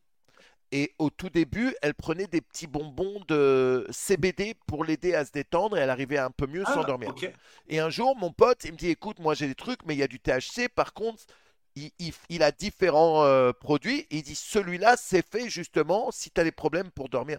Et au début, ma femme, elle en prenait un avant d'aller dormir et elle dormait comme un bébé. Sauf qu'elle a commencé à faire des rêves de ouf, mais qu'elle a commencé à psychoter. Elle se réveillait au milieu Oh. de la nuit en me disant, euh, tu vois, vraiment à péter les plombs, quoi. Et du coup, elle a arrêté. Mais euh, bref. Bref, bref, bref. Bref, allez, venez, on, on Le reparle de MMA, les gars. trop fort. Oui, oui. Venez, on reparle de MMA. Eh, eh, potion quand vous magique, venez à. LA, Oh, quand vous venez à LA, ouais. je vous, je Oh, vous ferai essayer ces trucs-là, on le fera en live. Ah bah avec plaisir. Oh, On oh, le fera en live. On va se On amènera, on le- amènera Cyril euh, faire un live où on, on lui fait Oh. essayer les trucs. Imagine, Oh ce serait ouh. imagine, Cyril en live avec nous, on lui fait essayer du CBD, frère. Pas du CBD, du, euh, des trucs de THC, mec. Il pète les plombs, il commence à nous Ah, défoncer ça- la bouche. Je te jure, je te jure. Putain. Bon. Ah, ça buzzerait pas mal, euh, Cyril qui nous, décla- qui nous décalque tous les trois en même temps. mec. Ce serait stylé, remarque. hein. Mec, ouais, mais à un moment, Dans un espace confiné. Tu sais, à un moment, je voulais faire un live euh, où moi, j'allais, vu que je fume pas, où j'allais dans un, un shop, justement, euh, parce que, en fait, la première fois que j'ai été acheter euh, des euh, gummies pour ma femme, euh, je suis allé dans un magasin où ils vendaient les trucs, et t'arrives, tu dois montrer ta pièce d'identité, et genre, c'était comme dans les films, tu sais, t'as genre une bibliothèque, et le mec, il te buzz, ça ouvre, euh, tu sais, la bibliothèque, c'est une porte, en fait, c'est des faux livres, Ah et tu rentres dans le magasin. Et moi, au début, je m'attendais à un truc, tu sais, un peu les trucs qui se vendent sous le manteau et tout. Et en fait, tu rentres dans le magasin et on dirait une boîte de nuit. Le truc, c'est stylé. Il y a des vitrines avec des néons partout. T'as des vendeurs habillés tenue spéciale. Ah, je peux vous aider avec ça? Alors ça, et les mecs, c'est des pros. Ils connaissent leurs produits, mais de trucs de ouf. Et le proprio de ce magasin, c'est un pote. Du, coup, à un moment, je parlais de faire ça. Puis je me suis dit, mec, euh, je vais prendre. euh, Parce que le délire, ça aurait été d'essayer moi le produit, mais après l'histoire du chocolat, jamais plus je veux toucher à ces trucs-là. jamais plus. Ouais. Donc, euh, Ah ouais, imagine un hein. stream défonce, Riley Reid, Cyril Gann. Ce Oh, serait mais- tellement le truc le plus improbable du monde. Et avec l'USADA, ça passe? Euh, Oh. Écoute, je crois qu'au jour d'aujourd'hui, maintenant, c'est légal. Parce que, et d'ailleurs, ça ça, hein. ça avait créé des problèmes. Regarde Nick Diaz. Nick Diaz, il s'était pris euh, deux bah ans dans la gueule, deux ou trois ans dans la gueule quand même. C'était un peu la ça c'était C'était même cinq. salamande aussi. Ouais, mais c'est des baisers aussi, la commission. euh, je crois que c'était euh, Nevada, mais, Ouais, euh, mais c'est ouf. c'est ouf. C'est ouf. Ouais. C'est ouf. Revenons-en à nos moutons et on passe sur Guillaume, je te laisse.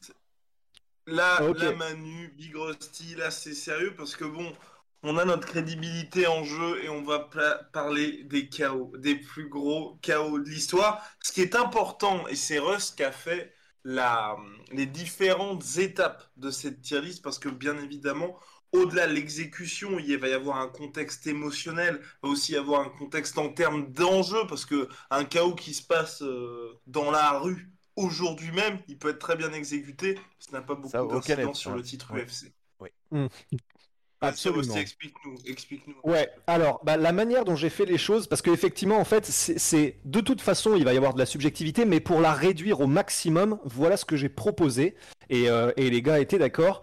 Alors en fait, la toute première, la S tier, la tier list, euh, la plus au-dessus de, de l'iceberg, en gros, c'est les KO qui ont marqué à jamais l'histoire du MMA, mais dans le sens, il y avait tout en même temps. C'est-à-dire, soit c'était pour une ceinture, ou c'est un KO qui a fait que la personne a, a- a eu la ceinture, soit c'est pour un truc d'une rivalité qui était légendaire. Il faut qu'il y ait un enjeu qui soit un enjeu ultime en plus d'avoir un chaos magnifique, Oui. bien réalisé et spectaculaire. Donc ça, c'est vraiment la tier list, euh, je, je, je- je sais pas comment on dit, mais le truc le plus au-dessus, golden quoi. Côtière. La deuxième, voilà.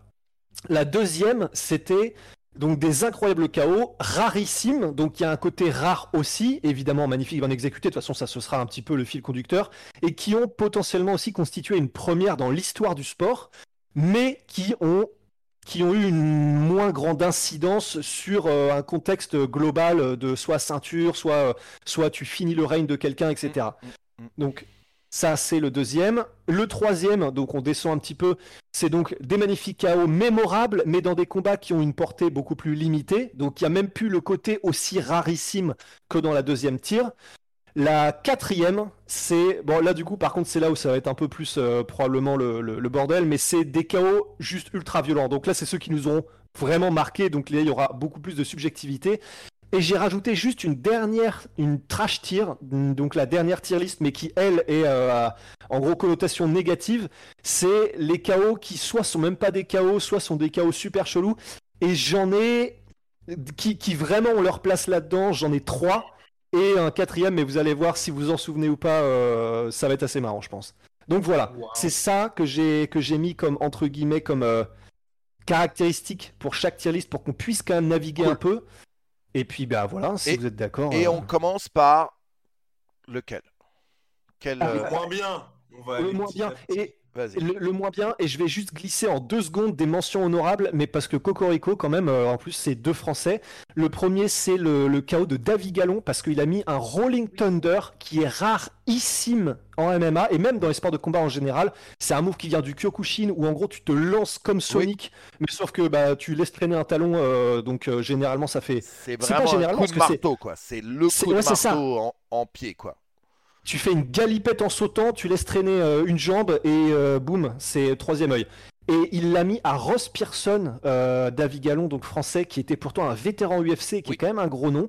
Donc je voulais rendre hommage. Et le deuxième, juste que je voulais glisser en tant que, que, que note euh, parallèle aussi à toute cette tier list, c'était le chaos de Mehdi Dakaef au Brave, qui est devenu champion lightweight du Brave, avec un chaos que j'avais jamais vu non plus jusqu'à présent, où en gros il met un chaos où il fait un coup Superman, mais c'est- tu sais, t'as les coups Superman en mode euh, GSP, Ouais. tu vois, et Jab Superman machin. Lui, il est à l'horizontale, il s'est littéralement jeté vers l'avant, mais en mode euh, Barthez. Vraiment il a mis le coup Superman, voilà, et il a mis son, il a mis son bout KO Ouais. comme ça. J'avais jamais vu ça de ma vie, donc je voulais, euh, voilà, juste mettre des side notes Mm. comme ça. Moi, dans, dans la mention honorable, j'aimerais mettre un autre français et j'en avais déjà parlé dans le passé parce que pour moi c'est quelque chose d'exceptionnel et c'est Cheikh Congo contre Pat Berry Ah bah je l'avais. Ah qui bah, se oui, il fait était dans la Mais liste. là, il est déjà Il dans se fait dans éclaté, qui est, il se prend trois gros knockdowns pour finalement Ouais. mettre une patate et mettre un KO direct et gagner le combat. Cheikh Congo. D'ailleurs, tu dis, mais la majorité des arbitres auraient arrêté le combat à chaque knockdown. Ouais. Parce que tu le Ouais. vois, il est dans le gaz, mais il reste dans le truc. Et là, il sort une patate de l'enfer. Omea, Om- euh, Omaewa Mo Shinderu. Et bonne nuit. Mais moi, bah, pour le coup, je l'avais, mais on- je pense que du coup, si on commence comme ça, on peut, avant même de commencer les trashir, lui, je pense qu'on peut le mettre dans la tier list. hein. Moi, je l'avais mis dans la tier list Ah, numéro 2. Vas-y. Quand même. Ah, moi, je l'avais mis dans le. Je l'avais mis dans le. Dans la numéro 3, moi. Ok. Bah, parce que pour moi, en fait. Côté retournement de situation, c'était pas Ouais. le chaos en lui-même, c'était le fait que le combat soit le plus gros comeback de l'histoire du C'est- MMA. Ouais, voilà, c'était ça. Vraiment le plus le gros côté- comeback de l'histoire. Ouais, c'est pour ça. Comme il y avait le côté rarissime et que c'est vraiment le non, non, non de l'histoire, je l'aurais mis dans le vois. 2, moi. Ok. Le non non non de l'histoire. Ouais. Le plus non, non, non, ouais. Du coup, Ok. euh, donc, donc là on est sur le numéro, on est donc euh, si on commence au numéro 4, tier list Ouais. numéro 4. Bah, est-ce que vous en avez? Parce que moi, j'en ai. du Moi coup, j'en euh, ai. Ok. Moi j'en ai un, mais c'en est pas un, en fait. C'est plus une défaite qu'un mec qui s'est pris un KO et c'est juste une défaite ridicule. Donc je, je préfère Par vous laisser- décision. Non, non, pour moi, la pire défaite de tous les temps, euh, c'est John Jones qui perd contre Matt Hamill parce que il, Oui, oh il- Ah oui. parce que mais c'est pas un KO du coup, mais, pour moi, ouais. c'est une disqualification tellement nulle où Matt Hamill se fait exploser la bouche et il se prend des coups de coude parce qu'il faut savoir que dans l'UFC, les coups de coude, euh, euh, ils disent 12 de, to de 6. midi à 12 to 6, de midi à 6 heures, c'est interdit. Et la seule raison pour laquelle c'est interdit, c'est parce que c'est les coups de coude qui sont utilisés pour les compétitions de casse.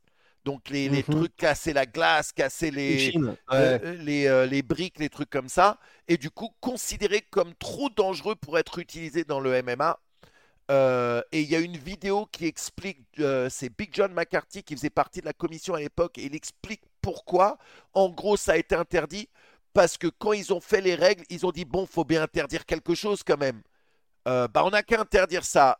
Et même si lui a dit mais non, c'est nul, ils ont dit non, non, Ouais. mais il faut qu'on il faut qu'on interdise quelque chose, donc ça, ça va être interdit.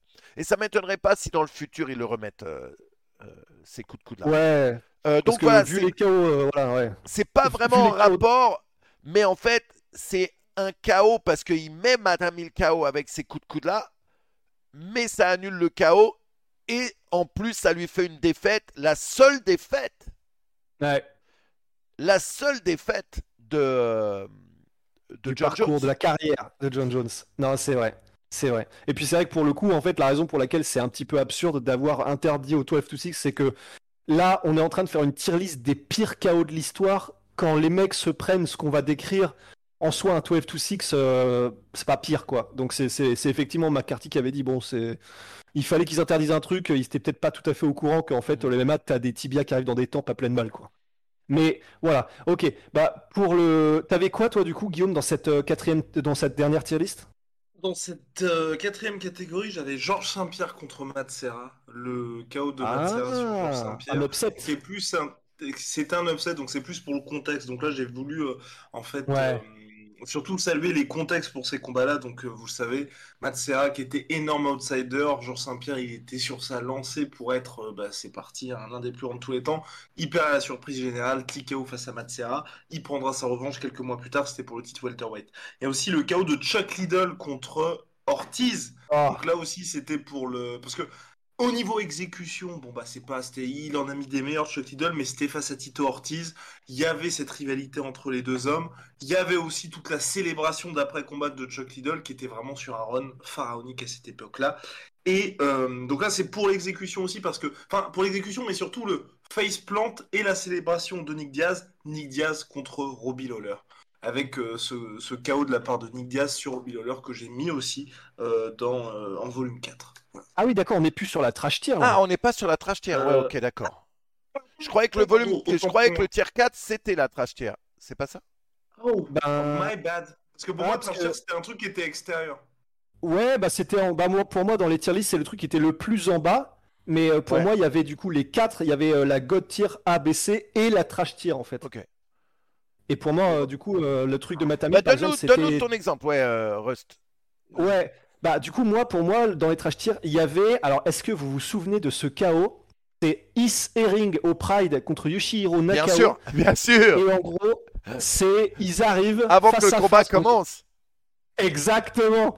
Et en gros, le combat est sur le point de commencer. C'est le moment où l'arbitre donne les consignes en mode bon bah vous allez pas faire ça, vous allez pas faire ça. Donc les deux sont à front contre front.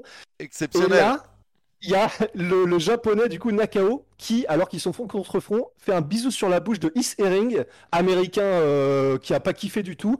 Et du coup, Is Herring immédiatement réponse, lui met une énorme droite. Le mec tombe raide, KO, raide on, mort. on- on parle de Terminé, poids lourd fin là en combat. plus. Ouais, on parle de poids. Non, des lourds, c'était ouais. tellement ridicule. Le truc qui est drôle, c'est que le japonais embrasse Ethering.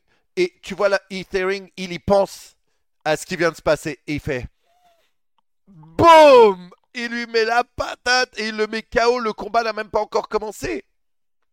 Ah, non mais c'était tellement légendaire et du coup bah le combat n'a jamais commencé parce qu'en fait il est sorti à moitié sur civière Nakao c'était vraiment euh, c'était bah voilà le truc sortait littéralement de nulle part il y avait euh, j'avais aussi deux qui sont assez assez intéressants le premier c'est Matt Hughes contre Carlos Newton parce que alors là je sais pas si vous en souvenez aussi Bien sûr. c'est un combat où Matt Hughes, du coup, euh, était sûr. pris dans un triangle par Carlos Newton, Bien qui est spécialiste du jiu-jitsu brésilien. Et en gros, Canadien d'ailleurs. Matthew... Euh, ouais, et Matthews avait réussi à lever euh, Carlos Newton, qui était en gros, bah, il était du coup en surélévation sur sûr. la cage de l'UFC. Il avait la nuque qui était sur le haut de la cage de l'UFC. Et en fait, ce qui s'est passé, qui est complètement fou, donc c'était pour une défense de titre. Hein, c'est, oui, sûr. si je me- oui, c'était ça. Et en gros, C'est comme ça que Il- Matthews prend le titre? Ah putain, oh la vache! C'est comme ça que qu'il devient le, le champion UFC Et ah la vache, je me souvenais pas, c'est énorme. Parce que du coup, ce qui en se battant passe. pour Carlos que le- Newton. Et, et alors, la manière dont, dont ça se passe, c'est qu'en gros, du coup, il est pris en triangle et euh, le triangle est verrouillé de la part de Carlos Newton, qui est donc en surélévation, la nuque contre la cage, etc. Donc, euh, il est peut-être Carlos Newton, il a le triangle, mais il est peut-être à peut-être, ouais, 1m50 du sol. Et en fait, Matt Hughes se fait endormir par le triangle, donc il tombe, il tombe et du coup, Carlos Newton tombe avec lui et Carlos Newton, dans la chute, se fait mettre KO parce que sa tête touche le sol de manière trop brutale. Et du coup, en fait, KO Carlos Newton, et en fait, Matt Hughes se réveille de sa soumission de laquelle il était, il était endormi.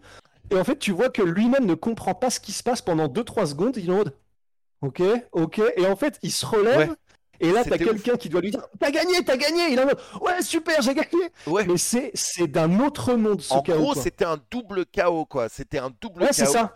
Et, et la seule raison pour laquelle il a slam euh, Carlos Newton, c'est parce qu'il tombe dans les vapes à ce moment-là. c'est vraiment ça. Et c'est ouf. Il se fait endormir. Et, et d'ailleurs, moi, dans cette liste, j'avais aussi, euh, bien sûr, euh, contre Emerson. Où, il, se passe exactement la même chose, mais du coup, ça finit en égalité. Et Gray Ménard qui pète les plombs, qui prend le micro, il dit Mais non, mais c'est moi qui ai gagné, je l'ai mis KO. Et Joe Rogan lui dit euh, Oui, il était KO, mais toi aussi, t'étais KO. Du coup, ils n'ont pas refait la même erreur qu'avec Matthews et Carlos Newton. Ce qui est ouf, parce que vraiment, ça a commencé le règne de, euh, de Matthews. À l'époque, était la superstar. À, à l'époque, l'UFC, c'était deux gars. C'était Chuck Liddell, Matthews. C'était les deux superstars du MMA et, et de l'UFC, quoi. C'est ouf. Et euh, ouais, donc euh, Gray Ménard, pareil, Robert Emerson, et Gray Ménard pète les plombs parce qu'il dit mais non, mais non, j'ai gagné. Et ils lui disent non, non. Et euh, Joe Rogan, d'ailleurs, il s'en était pris plein la gueule là-dessus parce que il le dit de manière qui est pas vraiment très cool, quoi. Ouais, pas de tact, quoi. Ouais, zéro tact, zéro tact. Mais purée, ouais, bah alors là, parfait. On a deux doubles KO euh, à l'UFC et. Putain, Ouais. je pensais pas. Là, on a, on a vraiment euh, vidé les bonnes archives. hein, Ça fait Je te plaisir. jure, je te jure. Et puis, bah, du coup, faudra qu'on avance. Mais le troisième, euh, enfin, moi, le dernier que j'avais euh, pour aller très très vite, c'était aussi Ion là-bas contre Ankalaev, où il s'est fait prendre à son propre jeu de faire semblant d'être euh, à moitié dans les vapes. Et du coup, l'arbitre arrête le combat. Et sauf qu'en fait, c'était une stratégie de la part d'Ion là-bas pour attirer et piéger Ankalaev pour qu'il fasse une erreur et le, et le surprendre. Bah, sauf qu'en fait, euh, bah, il avait pas mis au courant l'arbitre visiblement qu'il allait faire des petites feintes euh, de comme ça. Mm. Et du coup, il a perdu le combat. Où c'était un no contest où je. Non, je crois qu'il a perdu. Et du coup, bah. défaite par TKO et surtout la revanche était d'une violence Ah ouais, Oui, ouais, terrifiante. C'est clair. Donc voilà, c'était pour le crash tir. Ok. Alors, Là, là, les choses sérieuses vont commencer. Ok. la catégorie 4. Ouais, donc qui est, on rappelle, des KO ultra violents, juste. Ok. Oui. Alors, qu'est-ce que vous avez, les gars? Ah, bien Eh sûr. ben moi, c'est là que j'avais mis Tito, les trucs comme ça, mais vas-y. Pour moi, dans l'ultra violent, euh, celui où je me suis dit le mec est mort, c'est bien sûr Francis Ngannou euh, Overeem. Ce chaos, Tu le mets dans le un- quatrième tir Ah, dans, dans parce que c'est vraiment violent. Parce qu'on a dit tu que c'est- c'était les plus violents. Hmm. Bah, on parle des Ah, chaos les après, il plus violents. un- Là, on parle des chaos les plus violents, c'est ça. Ah, mais alors, mais Je j'ai. pense que- Oui, Rusty j'ai mal fait mal exprimé. En- Ah, Ok, en, en d'accord. gros, c'était plus dans. Enfin, en gros, si tu veux, tu, tu les classes comme tu veux, mais là, c'est peut-être les dans la quat- quatrième catégorie. Ouais, en fait, c'est des chaos ultra violents, mais soit dans des organisations un peu plus secondaires, même faut pas non plus que ce soit un truc euh, dans le fin fond du Nebraska, mais pour moi, c'était vraiment dans le sens de la tier list, dans le sens, bah, c'est des chaos qui ont marqué, mais qui étaient pas dans des situations à enjeu ou euh, même dans des, dans des, dans des, dans des grosses orgas nécessairement, et du coup, c'était juste parce que c'est des chaos qui marquent parce qu'ils sont très violents, mais euh, voilà, parce que Ngannou, Ah, euh, ok. ouais, euh, lui, euh, Ok, c'est clair qu'il y avoir une bonne place. hein. Ah, ok, ok. Parce que quand tu me dis super violent, moi, le, le truc, le, le- un des chaos les plus violents pour moi, c'est j'ai cru qu'il l'avait tué. Alors, il faut que je revienne sur quoi d'autre? Ouais. Ce genre de chaos. Alors, c'était pas au plus haut niveau, mais c'est un chaos que j'ai adoré. Je sais pas si vous vous rappelez, euh, Scott Smith contre Pitzel. Scott Smith Absolument. contre Pitzel. Pitzel qui met un coup au foie à Scott Smith. Et tu vois Scott Smith qui recule, il est blessé, il est blessé. Ouais. Du coup, Pitzel voit que, que Scott Smith est blessé, qui lui a mis un coup au foie. Du coup, il rush pour essayer de finir le combat. Et là, de nulle part, Scott Ouais. Smith lâche une droite de ouf et met KO Pitzel. Et Pitzel tombe. Et Scott Smith tombe juste derrière. Et Scott Smith Ouais. tombe juste derrière. Il est encore au sol couché, mais il vient de mettre KO l'autre, alors que lui, il est encore réveillé. Juste, il est. Et il gagne le combat comme ça. Et pour moi, c'était quand même un combat exceptionnel. Monstrueux. Ouais, parfait. Ah, euh, c'est ça, parfait pour la pour commencer cette liste en vrai. Ouais. Attendez, ne quittez pas Euh, une seconde, les gars. Excusez-moi. Ok, bah moi je vais aller baisser mon store parce que du coup tous les voisins euh, me voient. Hop. Tac. Ok. Ok. Ah oui, Excusez-moi, putain, les gars. Excusez-moi, les gars. C'est la, euh, c'est la fête des pères euh, aujourd'hui ici. Donc, ma fille est venue me montrer un truc euh, qu'elle a fait. pour- Oh. Oh. C'était un dessin? Euh, ouais, c'est un truc qu'elle a fait. Elle a peint. En fait, elle a mis une photo. Elle a planté des clous pour que ça fasse un cœur. Elle a mis des fils autour des clous pour. I'm Sandra, and I'm just the professional your small business was looking for. But you didn't hire me because you didn't use LinkedIn jobs. LinkedIn has professionals you can't find anywhere else, including those who aren't actively looking for a new job but might be open to the perfect role, like me. In a given month, over 70% of LinkedIn users don't visit other leading job sites. So if you're not looking on LinkedIn, you'll miss out on great candidates like Sandra. Start hiring professionals like a professional. Post your free job on linkedin.com/achieve slash achieve today.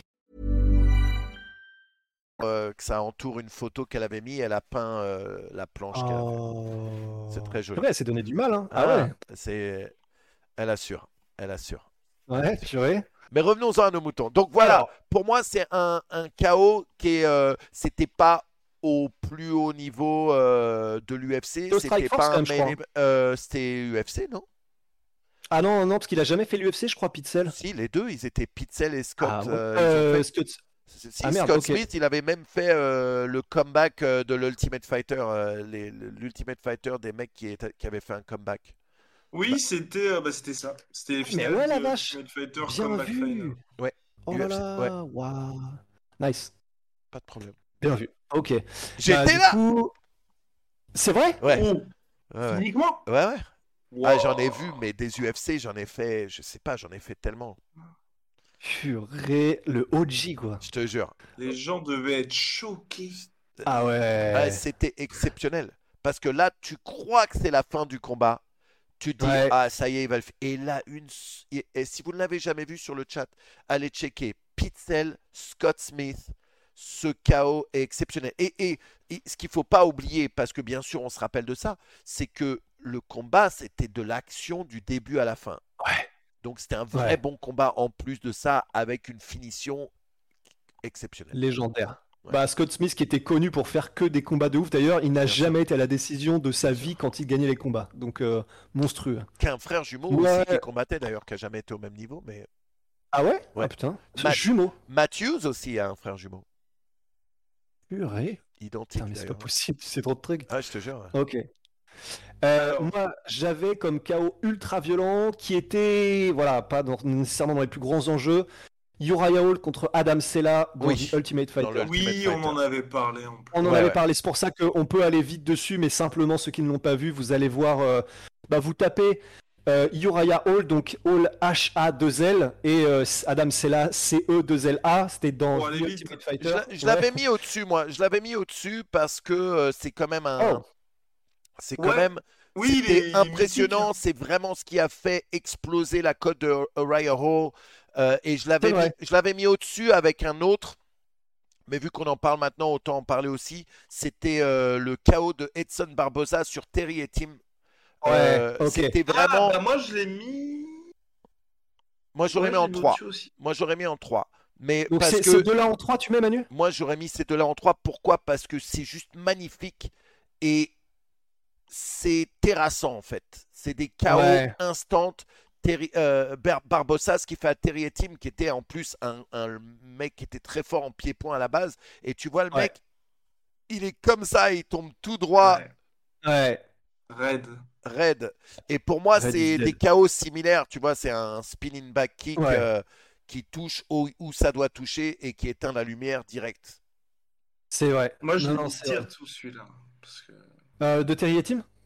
Ouais. Parce que Bah, beaucoup, parce que c'est vraiment. c'était le premier, je crois. il y a ça. Et puis, aujourd'hui, on en parle toujours, quoi. On en Ouais, chaque bien combat sûr. d'Edson Barbosa, on se le tape, quoi. Bien sûr. Ouais, puis chaque fois qu'il y a un spinning back kick, du coup, c'est en mode Ah bah dis donc, ça rappelle sûr. Barbosa. Bien C'est sûr. vrai. Bah du coup, par le côté rarissime et qui a marqué euh, peut-être un peu, même si c'était pas dans un truc à grands enjeux, c'est vrai que du coup, je pense qu'on peut le mettre dans la tier 2. Oui. Si vous êtes OK. Allez, allez, allez, allez, faisons ça. Vas-y, Allez, je suis d'accord.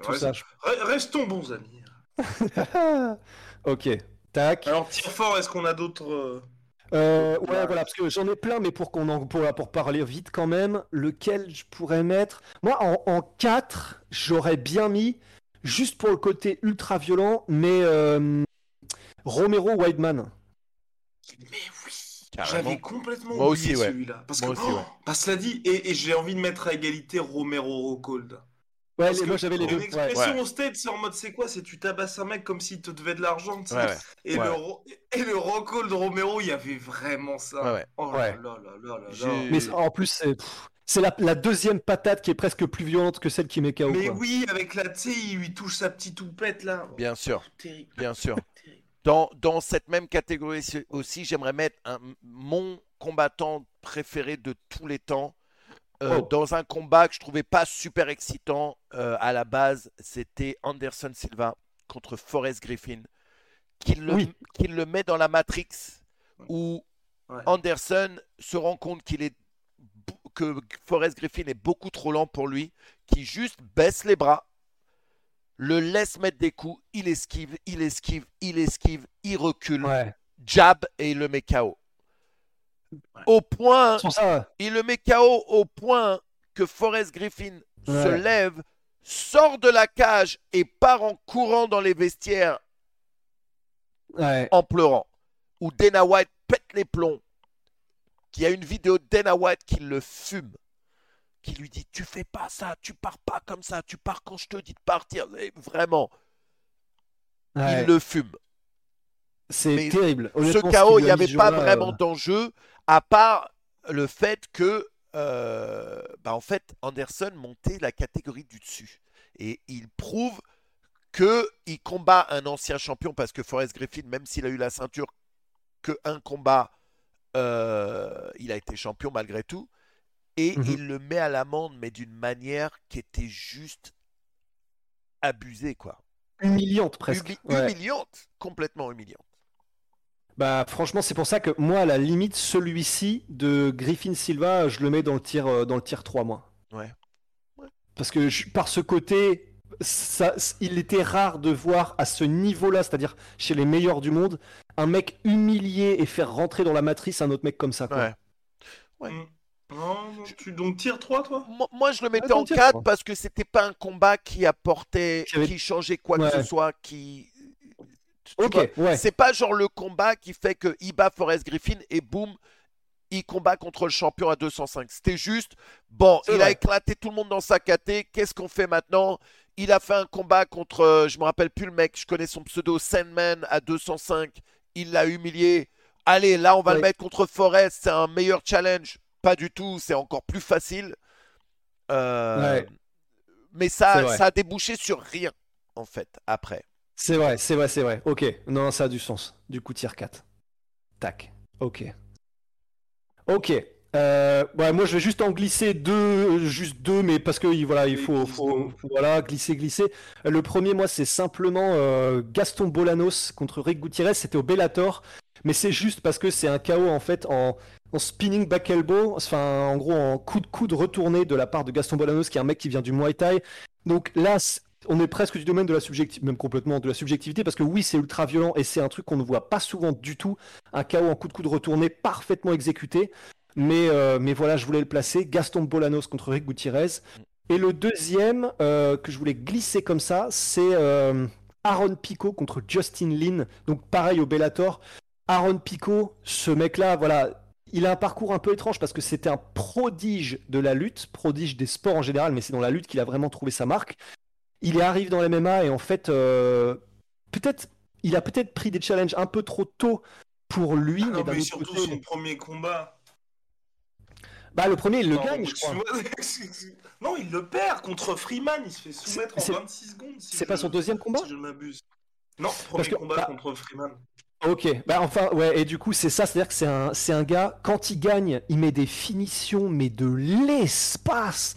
Donc là, vous allez voir Bolanos versus, euh, euh, non, pardon, euh, Aaron Pico contre Justin Lin. En gros, c'est un uppercut. Tu vois, alors, ok, toute proportion gardée, mais euh, la- la- l'autre moment où ça m'avait fait un peu ce truc, ce côté en- ouf, comme ça, c'était, comment s'appelle-t-il? Le mec en boxe anglaise qui était le protégé de Mayweather, qui est une espèce de mini-bombe qui a gagné a pas. Voilà, Gervonta Davis, dans le combat qu'il a fait juste avant là, son dernier, il a mis un uppercut de l'espace où tu as l'impression qu'il Oui. qui, met un- qui pénètre la tête de, de l'adversaire avec un uppercut ultra rapide. Là, c'était moins rapide, c'est pas Gervonta Davis, mais il y avait, le- il y avait ce même côté, tu sais, euh, genre euh, le mec, c'est, c'est- il lui explose littéralement le melon. Donc voilà, je, je voulais simplement placer ces deux-là, et puis euh, on peut avancer vers le tier 3 si vous voulez, ou sauf si on avait d'autres. Let's go. Let's go Sauf si euh, Manu a quelque chose. Non, non, let's go. Je suis bon. Allez, tier 3, là c'est parti. Là, on va commencer à parler de trucs. Vous devez regarder ça. Vous devez regarder ça. Bah, pour moi, j'ai. Et pour moi, c'est un vrai chaos. C'est. C'est. Genre. On va dire. ah, Je pense que je porterai ça avec moi jusque... jusqu'à la fin de mes jours. Wow. C'est. Ouais. C'est quand Dustin Poirier a mis KO Conor McGregor. Ah Ouais, parce que c'était. Parce que déjà pour moi, c'est pas un petit KO, c'est un KO. ouais. Et la, la clim qu'il y a eu dans la salle, le fait de voir McGregor comme ça, l'exécution du truc, et le fait de se dire aussi. Rien ne sera plus jamais comme avant, dans le sens maintenant, tu peux plus avoir le Ah ouais, mais on fait un vrai combat debout, ah ouais, mais machin, c'était de la lutte. C'est, vraiment bizarre, et je, je sais que le, le chemin retour entre la salle et, euh, et mon lit a, a été très compliqué, voilà, si, si ça vous intéresse. mais attends, mais d'ailleurs, c'était pas sur la Fight, euh, la Fight Island?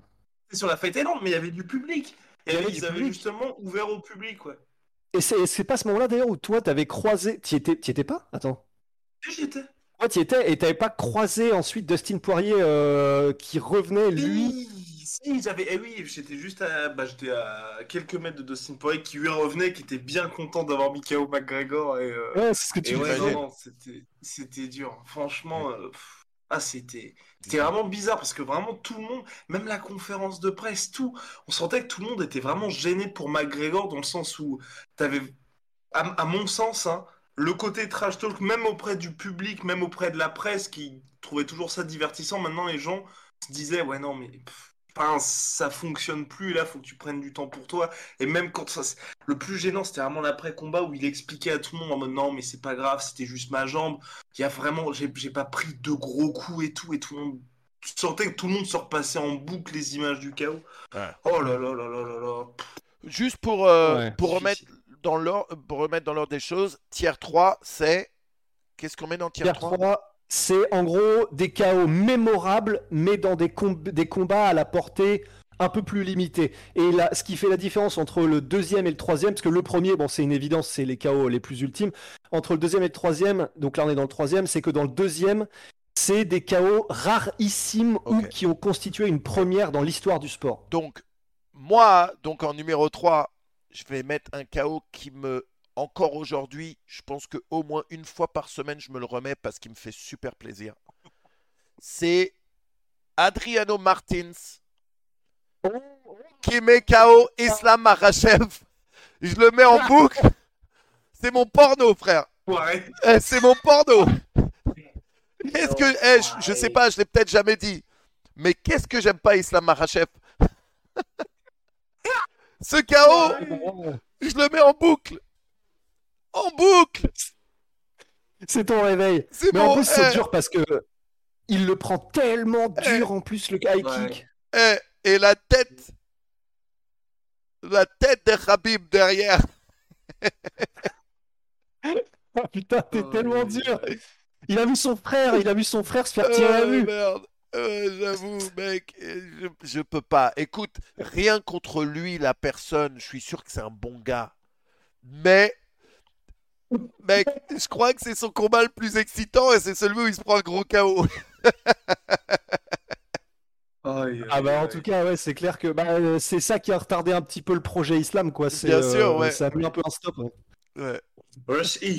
Bon attends je note déjà dans la tier 3. Moi, j'ai une Islam. matière 3. Mais c'est ma tier aussi, 3, euh, c'est vraiment. C'est, pardon, Ah, tu, excusez-moi. ah, tu mets au-dessus Oui, non, si c'est tier 3. Après, c'est Golden. Tier 3. Pour, Pour euh, moi, c'est, juste ouais. parce que c'est le KO qui me fait plaisir. Aïe, aïe, aïe.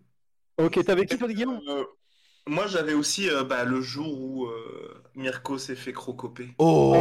Oh, Eh, oui, messieurs. Gonzaga et ce high kick Eh oui, de la contre- mort. Contre Gonzaga, parce qu'il n'y a pas le côté, on va dire, historique par les enjeux, tout ça.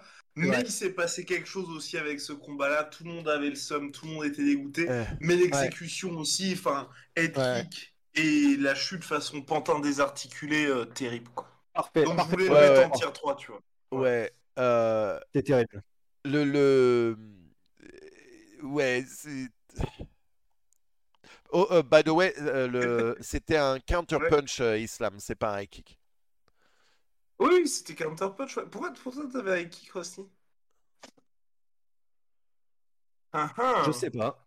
Mais Ouais. euh, qu'est-ce que je veux dire? Euh, Et pour revenir pour Gonzaga euh, Crocop, Ouais. le truc dont on se rappelle tous quand on pense à ce KO, c'est la jambe de Crocop en dessous. Où tu dis, ah non, mais là, là, il s'est pété les ligaments. Ouais. son- les sa ligaments jambe fait un angle.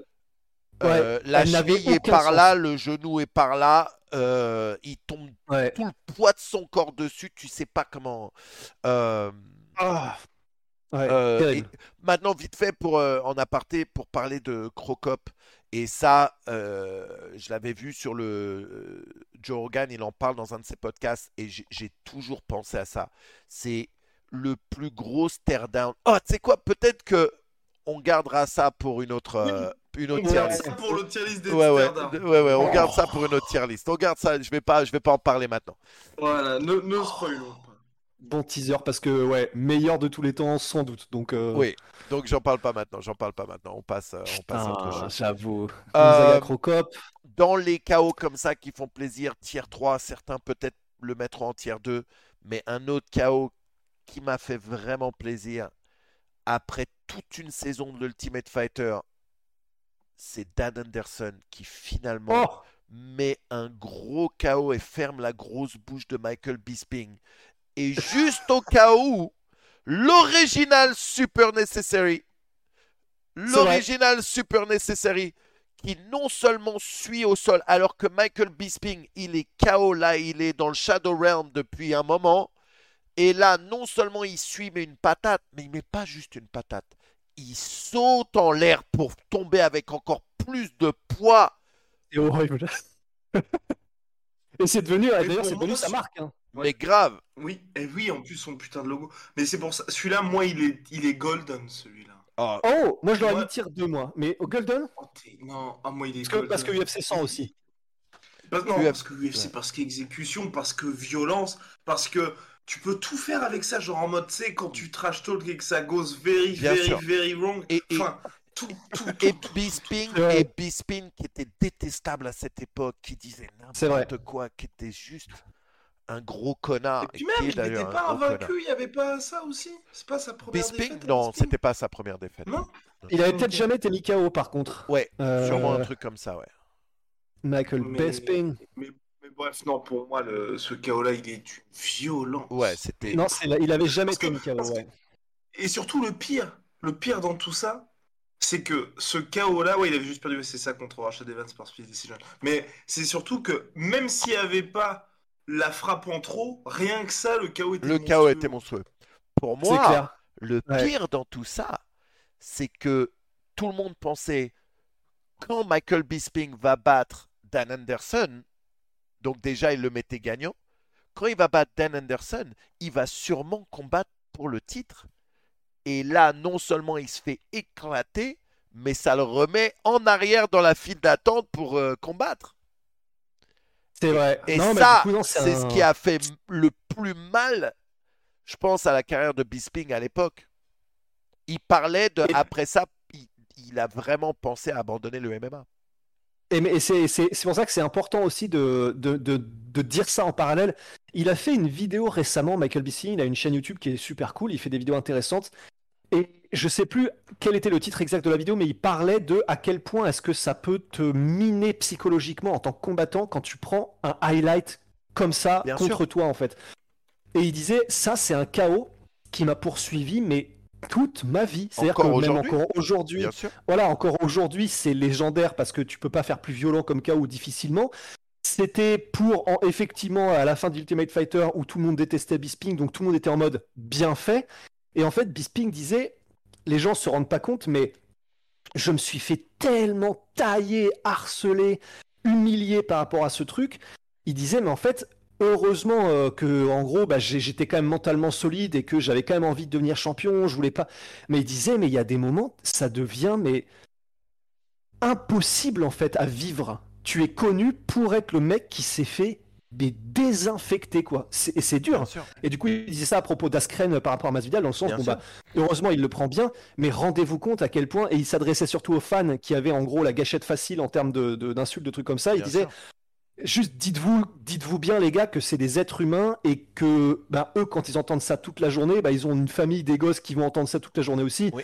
et que c'est chaud, tu vois. Oui, mais Bisping, Mais- c'est pas le dernier à mettre dans la gueule des gens quand ils se sont pris des gros chaos dans la gueule. C'est pas.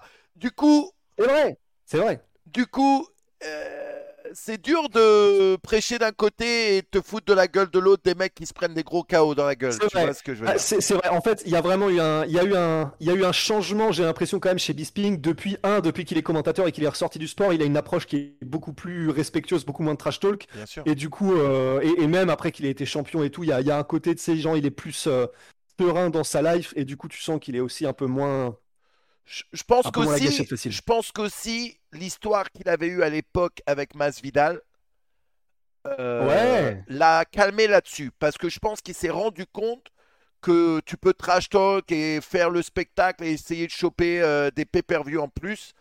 Euh, Il y a un moment, il y a des mecs qui vont venir après toi et qui n'ont pas peur, même si tu es beaucoup plus grand. Et euh, il lui avait mis la pression. Mhm. Je te dis, moi, une année, j'ai eu beaucoup, beaucoup de chance parce que j'étais aux AVN. Donc, les AVN, c'est euh, le, euh, euh, c'est pas le CIS, les AVN, c'est le salon du porno tous les ans à Las Vegas. Et à un moment, qui je vois dans la foule qui passe devant, et j'étais en stream, Masvidal, avant qu'il explose vraiment. Sauf que moi, comme je suis un gros fan de MMA, je le reconnais tout de suite. Je lui dis, oh putain, qu'est-ce que tu fais là, là, là? Tu peux venir faire une interview Et euh, le mec il dit, non, non, je suis pas censé être là. Et je lui explique, non, non, mais je suis sur Twitch. Là, c'est pas, euh, c'est pas un truc porno. Et il me dit, bon, ok. Et il vient, il s'assoit. Et je fais une interview avec lui. Et je commence. Et à un moment, moi, gros fan de Masvidal, pas fan de Bisbing, je lui dis, bon, bah alors, tu vas l'éclater, euh, Bisbing, ou pas? Et là, il rigole. Ah, mais tu sais, bah, bah, bah. Et le mec, il était super sympa. Et le mec, de nulle part, il vient se poser. Il fait une petite interview euh, qui avait été rapide, mais je trouvais ça Ah. exceptionnel. Et, euh, mais malgré tout, pour revenir à ça, je sais qu'après ça, euh, Bisping, il a, il- il- je pense qu'il réfléchissait un peu plus avec qui il pouvait euh, trash talk et avec qui il pouvait pas. Hmm. Ouais, non, Ouais, c'est pas faux. Ouais. Parce que, mais surtout, non, mais. Parce que Masvidal, on le sait maintenant, en plus, c'est vraiment un. Ah, même si je l'adore en, en tant que combattant, c'est un dégénéré. Ouais, Ouais, il mais, après, faut, faut, faut réussir aussi à claquer le KO. Parce que contre Colby Covington, malheureusement pour lui, ça s'est pas du tout passé comme prévu. Ouais. Ouais, il a cru qu'il était dans Street Fighter, le mec. Round 2. Le décor, c'est un resto. tu peux taper de derrière. J'avoue. Merde. J'avoue. Mais du coup, ça c'est. Là, on est. Ouais, on était sur tier 1 du coup, là. Anderson Bisping. Oui, c'est ça. Ouais. S tier. God tier. Bah, Non, du coup- Attends, moi je l'avais dans- mis, euh, finissait moi je l'avais mis, euh, euh, moi je l'avais mis euh, tier 3. Ouais, mais Oui, du coup, mais, mais on, le, on, le up- on le upgrade, on lui fait une Oui. promotion en tier 1 du coup. En fait, ok. Oui, Euh, oui, euh, je pense que tiens, il, est, il est dur. Il y a Manu, certains. KO où, où ça va dans les 3 en fait, dans le 1, 2 et 3. Tu vois ce que je veux dire? Ouais. Parce que encore une fois, Mais même si c'était un gros KO, euh, c'est pas un KO qui a amené après qui que ce soit à, à la ceinture. Euh, Dan Anderson, il n'a pas combattu derrière ça pour la ceinture. Mais, vrai, mais c'est quand même un, coup- un gros, un des plus, un des KO les plus mémorables de l'UFC. D'accord. Ouais, c'est ça. Parce que bah, du coup, moi, j'avais fait ma tier list en incluant dans le, dans le God tier, celui du tout en haut, il y avait euh, les enjeux ultimes, c'est soit ceinture, soit pour le Ouais. Legacy, soit pour une rivalité. Et du coup, ça rentre dans rivalité un peu légendaire du tough. Ok. euh, Ok. du coup, ça passe. Ok.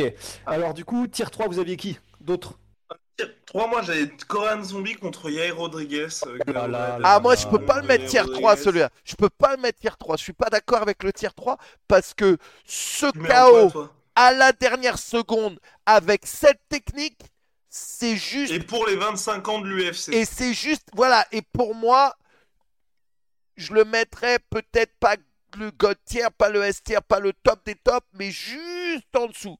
Parce que arriver à faire ça Alright. à Korean Zombie avec cette technique, parce que c'est une technique qu'on n'avait vraiment jamais vue et que Ouais. et qu'on sait maintenant que c'est une technique que Cyril affectionne parce qu'il l'a déjà placée plusieurs Ouais. fois dans ses combats. Mais le fait que ce soit sur la dernière seconde, parce que mettre un KO avec un coup de coude comme ça, les gars, c'est-à-dire qu'il se penche en avant et il chope Ouais. le visage avec le coup de coude comme ça, c'est exceptionnel, exceptionnel. Ouais. Et c'est à la dernière seconde du dernier round sur un combat qu'il aurait sûrement perdu d'ailleurs. S'il Ouais. mettait Ouais. pas ce KO. Mais il est en train de perdre. Donc, Ouais, non, c'est vrai. pour moi, je le mets plus que tier 3, ce KO. Ouais, moi aussi. Moi, je l'avais en tier 2 aussi. Ouais. Ouais, ouais. Non, il était tellement monstrueux. Euh, En tier 3, moi, j'avais euh, Rampage contre Arona au Pride. Oh oui, exceptionnel. Mais surtout parce que c'est c'est encore un En deux, hein. Toi, tu l'as mis en 3, c'est ça Rust? Moi, je l'avais mis en 3. Ouais. Ok. En Parce putain, que parce que c'est quand même un KO. euh, c'est un slam en fait. Il est Ouais. Euh, il est en étranglement en triangle, donc le- en judo on dit Sangakujime, et juste à la force, il le relève, l'emmène tout en haut, et c'est là que tu vois à quel point il était puissant, ce Ah. Rampage Jackson, parce que ce move-là, Ouais. relever un mec au-dessus pour le slammer au sol comme ça, physiquement, c'est impressionnant. Surtout Corona, c'était pas. C'était un beau bébé quand même, c'est pas un petit gars. Ah, de, de ouf. Donc le Ouais. lever comme ça et le chaos est exceptionnel. Et euh, C'est clean, pff, clean. ultra violent. Ouais. Ultra violent. Et en plus, si je me souviens bien, j'espère que je dis pas de conneries, mais la, la double peine, c'est que le slam est ultra violent. Donc, tu as la première, la- le premier truc où tu as la tête qui touche le sol, elle fait boum, balle rebondissante. Et après, il revient et en gros, il se prend la tête de Rampage sur son deuxième rebond par rapport Oh, au sol. ouais, ouais, ouais, il me ouais, semble. Très très dur. Un truc, mais euh, pff, commotion, alors là, c'est euh, 100% assuré, quoi. Ouais. Mais monstrueux. Mais du coup, vous le mettez en deux? 100% cérébral. Ouais. Mm, ouais. Ok. Moi, Non, je c'est l'aurais mis en deux, ouais. Ouais, c'est vrai que c'est quand même légendaire. Ouais. Tac. C'est pas Ouais. pour un titre machin, c'est pas une rivalité, mais c'est quand même rarissime et légendaire. Mais, mais c'est quand même lourd. Ok. Euh, euh, Euh, vu qu'on parle de Rampage, le chaos contre euh, Vanderlei Silva où il tombe Oh. clean Ouais. dans les, euh, Les cordes. dans les Ouais. cordes Dans les cordes, et il est KO entre deux cordes. euh, c'est juste magnifique, mec. C'est juste. Ouais. Ce Ah, chaos d'une est violence. vraiment. Et c'était la, la vraie grosse période. Vanderlei Silva, le, le Ouais. meurtrier à la hache, de Axe Murderer, Ouais. qui était juste un rouleau compresseur et qui éclatait tout le monde, quoi. Ouais. Ah ouais, c'était d'une violence ce clinch de Vanderlei, mais incroyable. Ok. Euh, On avance ou euh, on en glisse 2-3 et... Comme, on avance? comme tu veux. Si tu en as d'autres, vas-y, balance. En réalité, il y en Je a je tellement d'autres qu'on pourrait placer. C'est mais- ça, c'est ça. Là, dans la 3, il y en a vraiment d'autres. Sur les deux premières, ça va, ça va largement se rétrécir. Moi, je vais juste glisser très vite euh, Fedor versus Arlovski, simplement parce qu'il y a un missile à tête chercheuse sur un mec qui met un coup de genou sauté et Fedor arrive à faire, mais tu sais, mais comme, euh, je sais pas comment on appelle ça, la Ouais, ouais. Et en gros, tu tires Ouais. les mecs. Enfin, non, c'est pas, non, pas des mecs, c'est des, des- des cartouches d'argile. Et euh, en gros, il arrive à choper Arlovski, on est en poids lourd, qui met un coup de genou sauté. Et Fedor le touche avec sa droite en plein vol, plein menton. Il est KO immédiatement et avant d'avoir touché le sol. Et du coup, il s'écrase. Et d'ailleurs, il me semble qu'il se fait super mal au nez à ce moment-là. Le KO est légendaire. C'était. Affliction. Et c'était euh, C'est Aucun sens, ce c'est chaos. tellement incroyable parce que dans ce chaos, tu vois que dans les airs, Orlovski il est KO. ouais. Tu vois que même avant de land au sol, dans les airs, il est dans un autre monde. Ouais. Et euh, C'est clair. ça rend ce chaos vraiment magnifique, ouais. C'est bah, c'est pour ça. Je peux- on autres. peut pas ne pas le noter. Ouais. Ok. Bon, bah parfait. Vous en avez un autre? Parce que sinon, bah, on peut avancer. Non, c'est bon, en 3, là, c'est Ouais. terminé. Ouais. ouais. Il y, en aurait tellement aux deux. d'autres qu'on pourrait mettre en 3, mais il c'est faut ça, qu'on passe aux deux, ouais. Ok. Bah, le 2, déjà, on a donc déjà euh, qu'on a mis Barbossa Terrier Team, Rampage Mhm. Arona, Rodriguez contre Korean Zombie, et du coup, on a évoqué euh, Nganou Overeem. Et Congo versus Barry. Ngannou Overeem, moi, je le mets en, en golden. Oh On est d'accord que là, on a golden 1-2. Bah, non, on a Golden. Un, Golden, c'est c'est Golden. En fait, Golden, c'est un, Voilà. c'est ça. Ouais, c'est ça. D'accord, ok. Ah bah, ah bah si c'est ça, ah putain d'accord. Bah si c'est ça en deux là, moi Mais j'ai. je vous l'avais envoyé sur WhatsApp en plus, mon truc, ma liste. Ouais, Guillaume, c'est quoi Ouais, ce ouais. bordel? T'as pas fait tes devoirs? Il nous l'a envoyé. Si, j'ai euh, fait mes devoirs, j'ai fait mes devoirs, mais j'ai pas trop compris ce que Rose voulait dire. Oh. Du coup, non, en- C'est à cause- deux, c'est- son accent, là, on comprend j'ai pas une bien. Punition. une punition. Ronda Oh. Tu mets en deux, ça? Moi, je l'avais ah, en un. Ah non, mais, mais le Golden, t'es pas prêt pour le Golden. Pour moi, parce qu'en fait, ce combat-là aussi, c'est le finish est fou, mais l'ensemble du combat est Je dinguissime. l'avais en, je l'avais en God tier, moi aussi. Je l'avais en premier. Ouais. Moi, je le mets en Ah, premier. parce celui-là. que- C'est la fin d'une, elle- euh, c'est la fin d'une ère, c'est la fin d'une, c'est la fin d'une dominance. C'est euh, ça. C'est la fin d'un Mais est-ce que le personnage qu'on croyait sur, 15 sur imbattable. 5 secondes passe? Ouais Quoi Tu vois, dans le sens, la phase de finalisation sur 5 secondes, je trouve qu'il y en a plein qui sont plus impressionnantes. Tu vois, ne serait-ce que. pas, bah, pour moi, c'est pas forcément la 275. finition, c'est surtout Mhm. ce que ça représentait. C'était la fin. Ah oui, C'est une meuf qui représentait le, le MMA Ouais. féminin. C'est la meuf qui a fait changer d'avis Dana White. C'est la meuf qui disait euh, de toute façon, euh, j'arrêterai le MMA invaincu. C'est une meuf qui est arrivée toute sympa, toute gentille et qui d'un coup est- avait un ego euh, démesuré Ouais. au point de même pas euh, taper les gants au début du combat contre Holly Holmes, qui euh, était un peu le signe. Tu sais mo- Portable. au moment où elle a fait ça, j'ai dit aux gens qui étaient chez moi, elle, elle perd aujourd'hui. Wow. Mais non. Ouais, Attends, j'ai dit elle perd Manu, aujourd'hui. vraiment J'ai fait le Parce call. qu'elle ça, était insupportable, mais elle, J'ai mais fait elle le call. roulait sur toutes les meufs, parce que Elle même avec roulait- Misha Tate, elle était C'était- insupportable. Beaucoup trop d'ego, c'était devenu trop insupportable. Assad bat Mayweather, les gars. Assad bat ça Mayweather. bat Mayweather. Oui, mais c'était. euh, Elle était devenue insupportable et je ne voulais que ça, qu'elle perde. Et lorsqu'elle touche pas euh, les gants, parce que Holly Holmes, malgré tout, elle était restée très respectueuse pendant tout le combat. Euh, L'autre, elle cherchait n'importe quoi pour dire ils m'ont manqué de respect. C'était devenu vraiment n'importe quoi. Et euh, voilà quoi. Edmond, Edmond, son coach, il était devenu Averdian. insupportable aussi. Euh, Ouais. voilà. C'était aussi pas moi qui faisais un call, c'est moi qui disais je veux qu'elle se fasse éclater parce qu'elle a fait ça.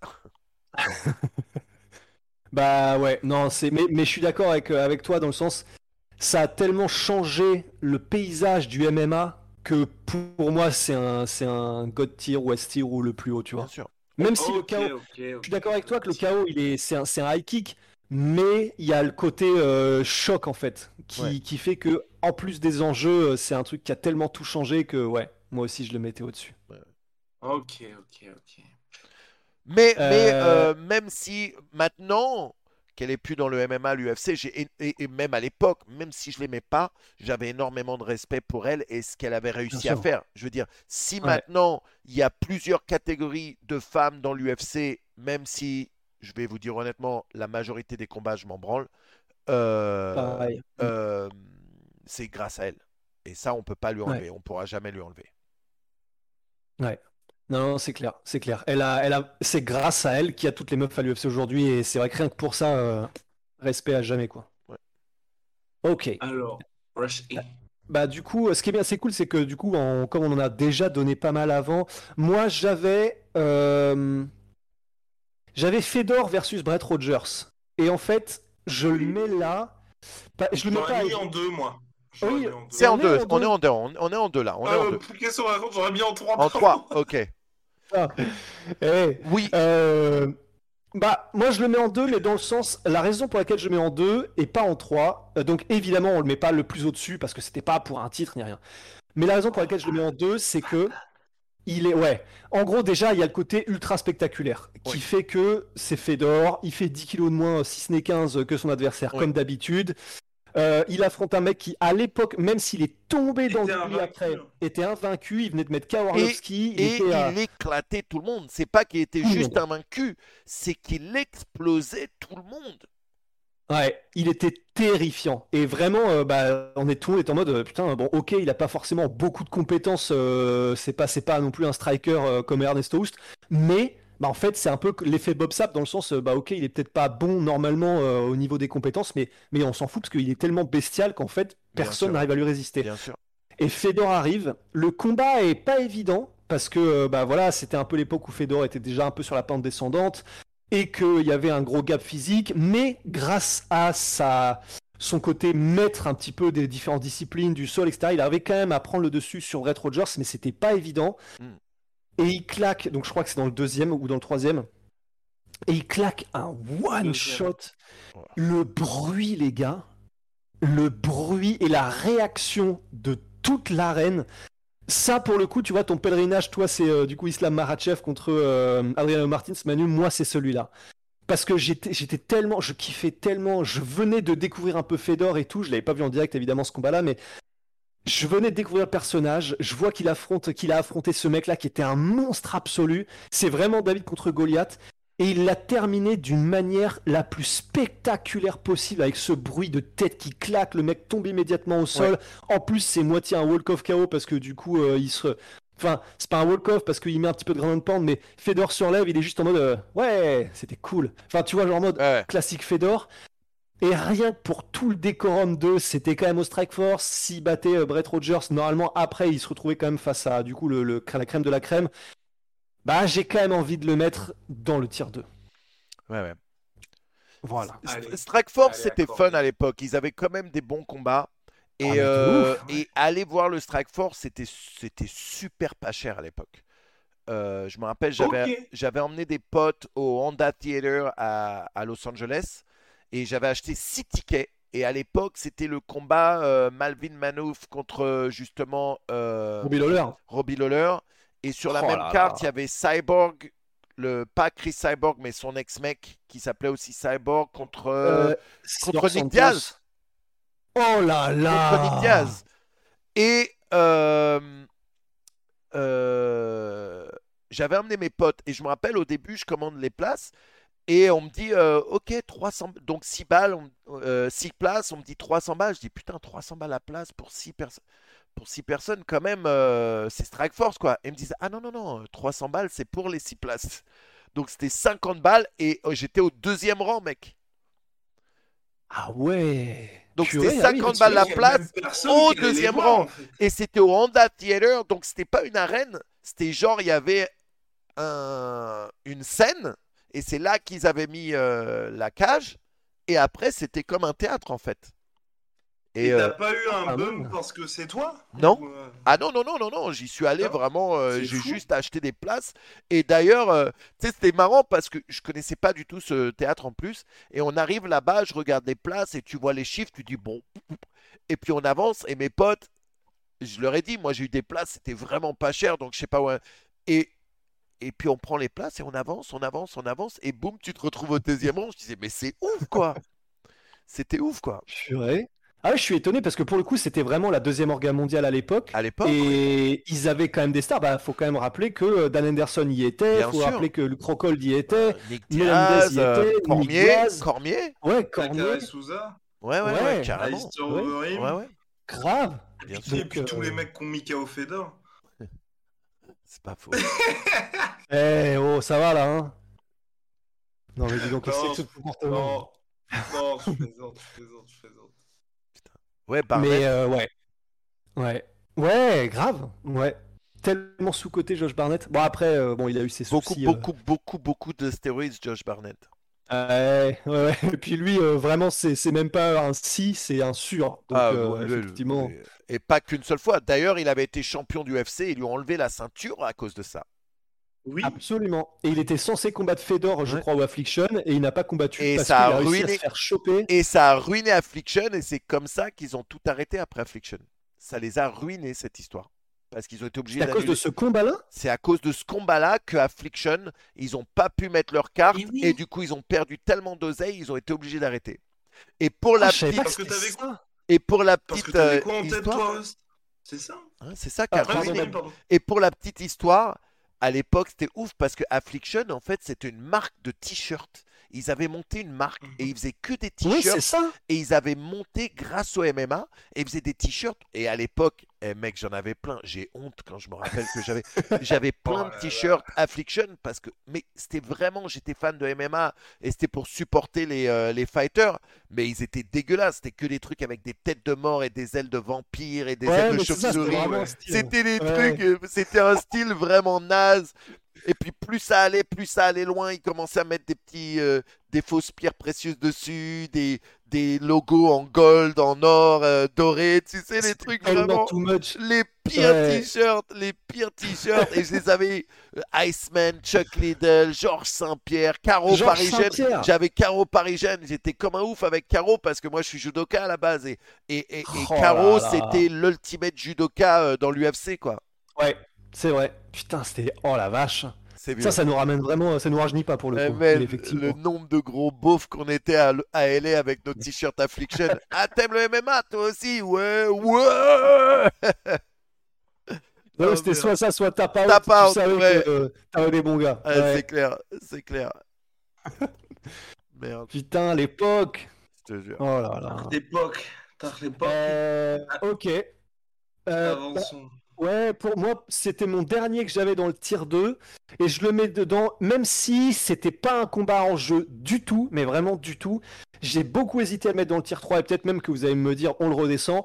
Mais c'est Raymond Daniels contre Wilker Barros. Et alors, je sais pas si vous en souvenez, c'est le Oui, premier le. KO que j'avais vu comme ça. Bah, c'est quand même au Bellator, même si du coup c'était pas une énorme opposition pour Raymond Daniels. Mais c'est un KO, si vous allez le voir vraiment, vous allez vous dire, et que vous ne l'avez jamais Ouais, vu, c'est un truc, même dans les jeux vidéo, normalement, ça marche pas. Et il l'a fait en réel. Il fait un espèce de truc de taekwondo où il prend ses appuis, il fait un, je sais pas, un 360, un 420, un 720, je sais pas trop quoi. Et donc, généralement, la manière dont ça se finit quand euh, tu fais du taekwondo ou, euh, ou ce genre de choses, ben, tu finis par un gros kick. Donc, le mec attend le kick, il attend le kick, il attend le kick. T'as vraiment l'impression que, en gros, euh, Raymond Daniels, vraiment, pendant deux secondes, il est en l'air et il tourne. Et en fait, au bout d'un moment, quand le mec ne se dit, bon, bah, ok, rien n'est arrivé, je descends ma garde, boum, vraiment, mais comme dans un, comme dans un animé, Daniels arrive, boum, il se pose et il met, euh, je sais plus c'est un coup d'une droite et le mec tombe raide mort. C'est un chaos, mais euh, donc si vous allez le voir, c'est Wilker, hmm, Wilker Barros, B-A-2-R-O-S, contre Raymond Daniels, D-A-N-I-E-L-S. Ça doit être sur YouTube sans problème et vous allez halluciner. Un, un, KO que j'aimerais bien mettre dans le tier 2 aussi, c'est le KO de Joachim Buckley. euh, Oui, oui Bien vu Qui, Ouais, euh, je me rappelle plus le nom de. contre Kassanganai. Oui, où euh, il met un coup de pied, euh, son adversaire attrape le pied, et là il décide de faire un retourné en utilisant l'appui de son pied qui est dans les mains de l'adversaire, et il fait un retourné et il met le KO. Mais magnifique, vraiment, Ouais. magnifique. On n'avait jamais vu ça. Ouais. Vra- ouais, C'est ouais, clair. c'est, euh, et, et celui-là, je le mets dans mon tiers 2 parce que c'est vraiment un chaos exceptionnel, c'est beau et athlétiquement, c'est incroyable. Ouais. C'est Ouais, pas, ouais, au non, il y avait plus- tout. c'est pas au plus haut niveau. Il manque que ça. Si c'était ce chaos-là euh, pour le titre, c'est chaos de la décennie. Oui. Ça reste Ouais. un super chaos à voir, quoi. Non, c'est clair, c'est clair. C'est clair. Franchement, tier 2 sans souci. Bah, si Guillaume, t'as un autre truc Ou sinon, on peut aller dans le God tier? Non, bah moi j'avais euh, une petite triplette, euh, donc Ferguson, Chandler, Ousmane Masvidal et Silva Belfort. Voilà, c'était pour finir la tier 2. Ah, parce que Silva Belfort, moi je l'avais mis dans le tier 1, mais euh... Ouais. Moi, tier 1, c'est vraiment Golden de chez Golden. Mais oui, mais tu mets. Attends, mais tu vas mettre. Je sais, il y en a un, on va, on va... il y en a plusieurs, on sait qu'ils y vont, mais. Ouais. Silva versus Belfort, tu le mets pas dans le Golden tier Golden Parce que, pourquoi? Parce que le front kick il est superbe, mais c'est pas. Et donc, du coup. donc voilà, c'est pour le titre. la complète avec, avec Tony Ferguson, Michael Chandler. Tony Ferguson, Chandler, il fait on-off Chandler avec son front kick. Silva, donc c'est ouf, mais il met pas KO Vitor Belfort. Il se prend un sale knockdown de Vitor Belfort et ensuite Silva le termine en Gordon Pound, tu vois. Donc euh, c'est pas, il y a pas non plus ce Ouais. côté, enfin l'exécution, le contexte du titre est fou, mais il y a pas, c'est pas pareil que par exemple même euh, Machida contre Machida, ouais, Belfort. contre Où Là Belfort. quand Belfort il se prend le front kick, c'est terminé. Le même kick en plus. Voilà. D'ailleurs, on remercie Ouais, Steven. Seagal. Heureusement qu'il était là. Ouais, ouais, ouais, ok, ok, ok. Du coup, euh, d'accord, du coup en deux. Ok. Tu valides Manu pour Silva versus Belfort en deux avec tous ces arguments? Oui. Ok. Le, le, le, euh, c'était quand même un combat qui pesait parce que c'était vraiment Vitor, Ber- Ah ouais. Vitor Belfort. Il est brésilien. Il était le plus jeune champion. Il avait eu la ceinture à 19 ans quand même, Vitor. C'est vrai. C'est vrai. Euh, il disparaît, il lui arrive tellement de trucs, il fait une télé-réalité, sa sœur se fait kidnapper, il, il est dans le MMA mais il est plus ce qu'il était. Il revient dans l'UFC et là sa carrière reprend. Et là il rééclate les gens. Et là il arrive devant Anderson et tout le monde dit Ah, voilà un mec qui a un vrai threat contre Anderson. Ben non. C'est vrai. C'est vrai. Bah non. Euh, L'opposé Bah- de ce qu'on s'attendait à une guerre, et non. Et, et ce que je trouve magnifique dans ce chaos, c'est que quand tu regardes comment Anderson le bait, c'est-à-dire que tu regardes oui, les yeux d'Anderson regardent les pieds. Et du coup, il s'attend à un low kick. Et c'est pour ça qu'il lève, il, il lève euh, la jambe pour checker le kick. Et le truc lui arrive dans le menton. À aucun moment il le voit arriver. Et bonne nuit. Ouais. And it's Il a bingo. Ouais, ce bingo, et c- ça avait tellement fait le tour. D'ailleurs, je me souviens, ça avait été aussi la jaquette du jeu, euh, je sais plus, UFC Undisputed Ouais. 2 ou 3, ou je sais plus. Et vraiment, c'est c'est le chaos qui avait fait le tour du monde à l'époque. C'était le buzz ultime à l'époque, quoi. Et non, non, c'est. Bah voilà, c'est du Anderson Silva qui fait du, d'ailleurs on l'a pas cité, mais euh, qui fait des trucs de fou comme on en a jamais vu avant, comme le, le- en gros le elbow en remontant contre Tony Freaklund au Cage Warriors, euh, au Cage Rage d'ailleurs. C'est voilà, c'est Anderson Silva qui rentre un peu plus dans la légende, avec aussi contre Griffin, on en a parlé tout à l'heure. C'est pour ça qu'Anderson Silva est Anderson Silva aussi, quoi, parce qu'il fait des trucs comme ça qu'on n'a jamais vu avant, donc euh, effectivement, on s'incline. Alright. Bon bah les gars, Gold, euh, Gold Tier. Gold tier, let's go. Bah, il y a déjà celui a, dont on a déjà parlé. Il y en a deux dont on a déjà parlé, donc ça c'est bien. On a déjà avancé dans la liste. C'était Anderson Bisping et Ronda Rousey contre Holly Holm. Donc Oh, euh, voilà. Donc bah, toi qui nous disais t'as que du banger, Guillaume. Donne-nous du banger. Eh ben, je vais vous donner du banger, les gars, des KO à voir, à revoir. N'hésitez pas à inviter toute votre famille lorsque vous le faites. Euh... Lorsque vous le faites, pardon. On va commencer par euh, José Aldo, Conor McGregor.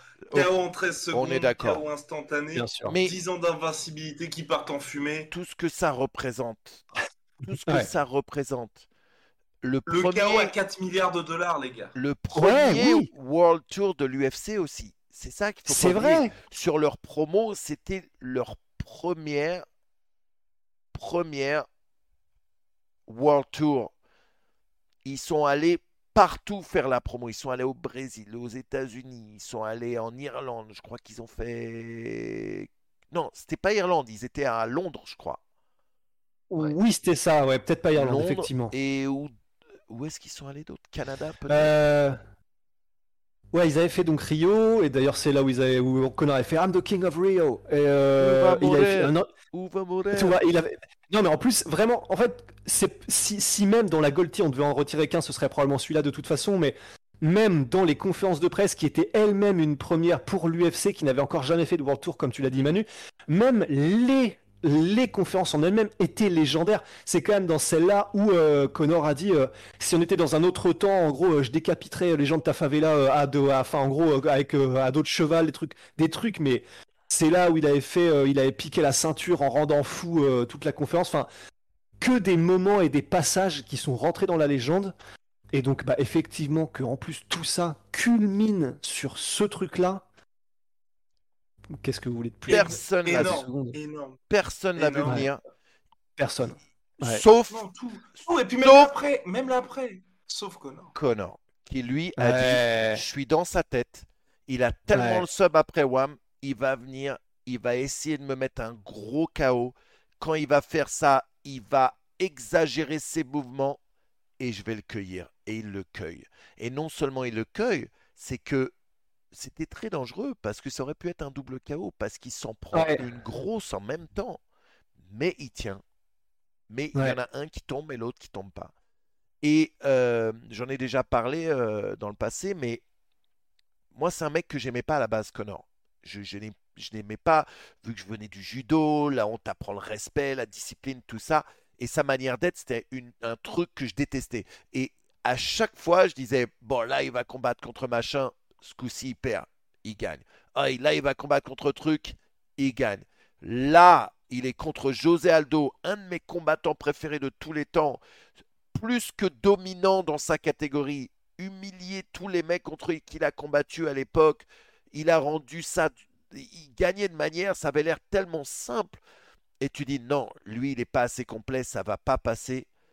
Ce qu'il fait à, à José Aldo, ça m'a changé. C'est ce jour-là j'ai détesté le plus McGregor, mais c'est aussi ce jour-là qui m'a rendu fan de McGregor. Et euh, je trouve ça incroyable. Et pour moi, s'il y a bien. Pour moi, ce soir, si on devait mettre qu'un seul combat dans la Gautière, ce serait celui-là. Ouais, sans aucun doute. Non, non, c'est clair. C'est, mais en plus, comme tu l'as dit, du coup, Guillaume, c'est tellement. euh, Tu peux pas faire un KO qui a plus tout, tout, tout, tout, tout ce qu'il faut en termes de critères de notation pour euh, le gold tier. Parce que effectivement, le. surtout Rusty, après tu, tu t'inquiète. c'est très très rare quand. Ok, le combat il a déçu parce que Rust en a parlé à plusieurs reprises. Tu fais ta nuit blanche, ça dure que 13 secondes, c'est terrible. Mais qu'un truc soit attendu dans le sens c'était le combat le plus attendu de tous les temps à l'époque et ça délivre un moment qui restera à jamais comme le moment clé de l'histoire du MMA, c'est du jamais vu. Voilà, c'est juste ça. Vas-y, tu peux. Bah, en soi, t'as tout résumé dans le sens, euh, c'était le combat le plus attendu de tous les temps. Bien sûr. Les enjeux étaient monstrueux parce que c'était, euh, voilà, Connor était déjà une méga star. Et tu l'as dit, euh, du coup, Guillaume, José Aldo, c'était le tueur à gages venu des favelas du Brésil qui rigole avec personne Mm. tellement il est au-dessus de la du lot. Même si, oui, on pourrait picorer en disant il se faisait remonter dans certains. Non, il, il- mais de manière générale, il dominait toute la catégorie, il avait fait le tour. Et c'est vrai que là, c'était le trublion irlandais qui arrive. Il est extrêmement compétent, mais en plus d'être compétent, il est spectaculaire et c'est ce que les fans adorent en plus du trash talk. C'était, c'était la rencontre parfaite au moment parfait entre Ouais. deux combattants qui étaient dans leur parfait, dans, dans leur état, le, le meilleur état possible en carrière. Un qui survole tout le monde et l'autre qui arrive en survolant tout le monde, mais du coup euh, spectaculaire, qui arrive, qui est ambitieux. Le, tu com- peux, tu, en fait, tu peux pas battre ça en fait. le combat avait été reporté aussi. Ça Ouais, avait été absolument. repoussé, ce qui fait que ça a permis aussi à McGregor de parler même encore plus, de rajouter des Et trucs c'est ça. et de rentrer encore Parce que le plus dans la 189 tête. était plus dingue. Parce que le 189 était dingue comme événement. Ouais. Et c'est Ouais. peut-être même le. Enfin, personnellement, je vais peut-être dire une connerie, mais pour moi, c'est le plus grand événement de l'histoire de l'UFC. hein. Parce que vous ajoutez les entrées. Vous ajoutez Robbie Lawler contre Rory McDonald en Bah. co-main event. Bah. Quel combat C'est aussi. c'est rare ça aussi, mais ça aussi c'est un truc de malade. José Aldo est out, donc là, de- comme ce qui se passe tout le temps, tout le monde a le somme, tout le monde est en mode putain, qu'est-ce qui va se passer et tout. Et malgré ça, l'UFC 189 est un événement de dingue. Et je suis sûr que toutes les personnes qui avaient leur billet initialement pour José Aldo contre Connor, à la fin de l'UFC 289, à aucun moment ils ont regretté de dire j'ai gardé mon billet. tu vois. Ouais. C'est clair. Oh là là. Je- Voilà, c'est ça. Ouais. J- J'aimerais aussi parler de Amanda Nunes, Chris Cyborg. Absolument. Euh, J'y étais live aussi. Euh, Exceptionnel parce que euh, déjà c'était une grosse carte ce soir-là. Il y avait euh, John Jones, Gustafsson 2. Il y avait Mm. Volkanovski euh, contre euh, mec, Chad Mendes. Euh, je crois que c'est là Oh. que les gens ont commencé à voir qui était Volkanovski parce que ce qu'il avait fait à Chad Mendes c'était exceptionnel. Mais là, tu as Mhm. Amanda Nunes qui n'était vraiment pas favorite et qui éclate Chris Cyborg. Mais quand je Ouais. dis éclate, elle lui met un chaos. Personne ne s'attendait à ça. Personne ne s'attendait à ce que Amanda fasse ça à Chris Cyborg. Ah non, mais on pensait tous qu'elle allait se faire dé- déglinguer. Ouais. Et le chaos est juste tellement propre et elle a été tellement Ouais. dominante que. Oui, parce qu'elle lui met quoi 3-4 knockdowns Oh, non mec, ça. euh, C'était ma- la folie. C'est le genre de, de combat où t'as mal pour la meuf, tu vois ce que je veux dire? Tu te dis, euh, Ouais. Ouais. C'est presque trop violent. Ouais. Ouais. ouais, ouais, ouais. Mais Bah, et ça puis a en aussi plus, euh, commencé le début, ça, ça a été vraiment, euh, ça a lancé euh, Amanda. Nunes comme euh, la euh, combattante euh, la plus dominante de tout le MMA de tous les temps, quoi. Ouais, c'est ça. C'est à partir de ce moment-là. Parce que du coup, en plus, elle gagne la ceinture euh, des Featherweight à ce moment-là contre Ouais. Chris Cyborg, je Ouais, crois. ouais. Donc, en plus, elle marque l'histoire doublement. Et c'est effectivement ce qui a lancé ce run de. Parce que Chris Cyborg, à l'époque, était elle-même considérée comme la plus dangereuse combattante que, que la MMA n'avait jamais connue. Parce que Tout le il y a eu disait- Ronda Rousey qui a. Bah, c'est ça. Ouais, Il y a. Ronda Rousey qui a popularisé le MMA et qui a fait que le MMA féminin est arrivé à l'UFC. Mais c'était pas forcément Ronda Rousey qui était considérée comme la meilleure active combattante de tous les temps. C'était Chris Cyborg. Et donc là, que Amanda Nunes arrive, qu'elle saute une catégorie, qu'elle monte une catégorie et qu'elle mette KO le monstre Chris Cyborg qui était elle-même connue pour son Muay Thai d'élite et pour mettre des KO de l'espace. Bah pareil, là tout est réuni quoi. C'est pour ça qu'on Ouais. est dans le gold tier, hein, mais euh, entre gens bien. Mais c'était incroyable quoi. Ouais. Mm. Super KO. Mm. En God tier, on va encore parler de. Bah, pour moi, euh, je veux dire, Ben Askren euh, et, euh, Bien sûr. et Masvidal. Je veux dire, ce truc-là, euh, encore un combat où ça arrive, c'est rapide, c'est propre, c'est super necessary et euh, c'est un, un Mais des- pour le coup, l'UFC m'a presque dégoûté de ce chaos. Je sais Ah, pas si parce qu'ils le mettent en boucle. moi. parce qu'ils le mettent en boucle. C'est ça. Oui, maintenant, mais c'est tellement trop. juste magnifique la technique utilisée. Quand tu vois avant dans le vestiaire, il s'entraîne à faire cette technique. Il a les mains dans le dos, il fait deux trois pas sur le côté droit, il rush, il sait parce que il sait que l'autre va essayer de prendre les jambes et le- le timing pouvait pas être meilleur. Euh, Ça m'avait beaucoup rappelé et ça, c'est dommage que j'en ai pas parlé beaucoup plus tôt, mais euh, José Aldo à la- au WEC qui met un double jumping knee à euh, Cub Swanson. Swanson qui était juste magnifique. Euh, ça, j'aurais dû le mettre dans un, dans un des tiers euh, précédents. Mais euh, ce chaos, le timing est juste parfait. L'enjeu, le trash talk qu'il y avait derrière. Et c'est vraiment ça qui a fait exploser la cote de Masvidal dans Ouais. le monde. Il y a eu ça et après le, le combat avec Nick Diaz aussi. Mais euh, c'est c'est ce qui a fait de lui une superstar internationale. Et euh, Ouais. c'est ouf. Parce quoi. que c'était, on l'a, on l'a pas noté, mais c'était le chaos le plus rapide Oui. de l'histoire. Oui. 5 Oui. secondes, je crois, Ouais. ou 7 5 Comme ça. 5 officiellement Cinq. 5 et puis l'après mais on sait très bien que c'est moins parce qu'il y a eu au moins 2 secondes le temps que l'arbitre se jette pour arrêter le combat. Ouais, c'est ça. mais le combat Ouais. est beaucoup le, le chaos est bien plus rapide que 5 secondes. Et t'allais dire quoi, Guillaume? Pardon. C'est euh, en fait tout tout dans ce combat-là est dingue parce que bah donc euh, déjà j'y étais j'y étais donc c'était ouf parce que j'étais avec mon Hein? cousin on se re- ouais ouais j'y étais là celui-là et on se regarde avec mon cousin il y a le on fait, oh qu'est-ce qui vient de se passer et ouais et même donc je disais aussi l'après combat parce que les deux pouvaient pas saquer Masvidal qui claque le chaos et tu sais qu'il va le voir qui est à quoi? 10 Ah oui, cm de la tête de va- alors mon gars alors mon gars qu'est-ce que tu Ouais, ouais. Enfin, le truc du mec qui a le seum Ouais. ultime enfin Putain, mais c'est vrai. Bien en plus, sûr. il fait la célébration FIFA après où il se jette comme ça là. Ouais, comme, euh, Non non, c'était exceptionnel. Et, et l'inverse d'ailleurs, et j'en avais déjà parlé dans un de nos épisodes précédents, mais euh, euh, McGregor, qui, quand, lorsqu'il met KO Aldo, qui lui va voir Aldo et qui lui dit Je suis désolé, je suis désolé, on remet ça quand tu veux, Mhm. je suis désolé. Et là, on l'entend pas vraiment, c'est bien plus tard que la vidéo est sortie où tu l'entends Ouais. s'excuser. Ouais, c'est vrai. Et c'est ce moment-là qui avait fait de toi le fan de, de Connor d'ailleurs. Oui. Ouais. C'est vrai. Non, c'est vrai. Et ben voilà. Euh, moi, il y en a, il y en a un dernier que j'avais, mais en fait, je. C'est Cormier contre Miocic. Mais je... je suis un peu partagé parce que d'un côté, il y a tout en termes d'enjeu, parce que c'est ce qui a fait gagner euh, le titre poids lourd à Daniel Cormier, qui était déjà champion light heavyweight. Et c'est un chaos que personne n'attendait parce que c'est Miocic et euh, on pensait pas qu'il pouvait se faire éteindre comme ça. Donc il y a, y a plein de trucs qui font qui devraient être euh, golden tier, mais en fait je sais pas.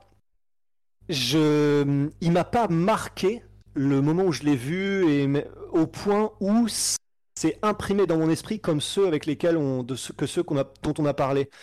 Du coup, je sais pas trop comment faire, comment dire, si on le met dans le 2 ou pas, mais même s'il y a théoriquement tout, je, il m'a pas marqué autant que ceux dont on vient de parler, quoi. Je pense que le fait qu'après Miocic le rebatte, ça Ouais, retire un peu au, Du prestige. Au, au God tier, tu vois ce que je veux dire. C'est un petit peu ouais. pour moi, et d'ailleurs j'aurais dû en parler, je vous en avais déjà parlé aussi, c'était un peu l'effet euh, euh, quand Ken Velasquez s'était fait éclater par Junior Dos Santos et j'y étais live. Pareil, euh, c'est un truc qui aurait pu être un, un truc Gauthier, sauf que Ken Velasquez revient et reprend la ceinture et, et Ouais, du c'est coup, vrai, ça vu. retire un peu au moment ce, euh, même si c'est exceptionnel, hein, et surtout euh, faire ça Miocic ou Junior Dos Santos faire ça à. Ken Velasquez dans son prime, c'est exceptionnel. Exceptionnel. Non, mais c'est vrai, c'est vrai, t'as raison. C'est. On- Ouais, c'est ça. Notre esprit est impacté par ce qu'on sait qui est venu après, même si c'est théoriquement pas juste, mais ça rentre en ligne de compte, c'est vrai. Bah, du coup, tier 2 alors, hein, j'imagine. Pour revenir, José Aldo aussi et McGregor, parce que pour moi, vraiment, c'est le, le, le summum des summums. J'aime le respect qu'ils ont l'un pour l'autre maintenant, aujourd'hui. Oui, C'est-à-dire absolument. que McGregor, quand il tweet sur Aldo, c'est toujours pour dire des trucs cool.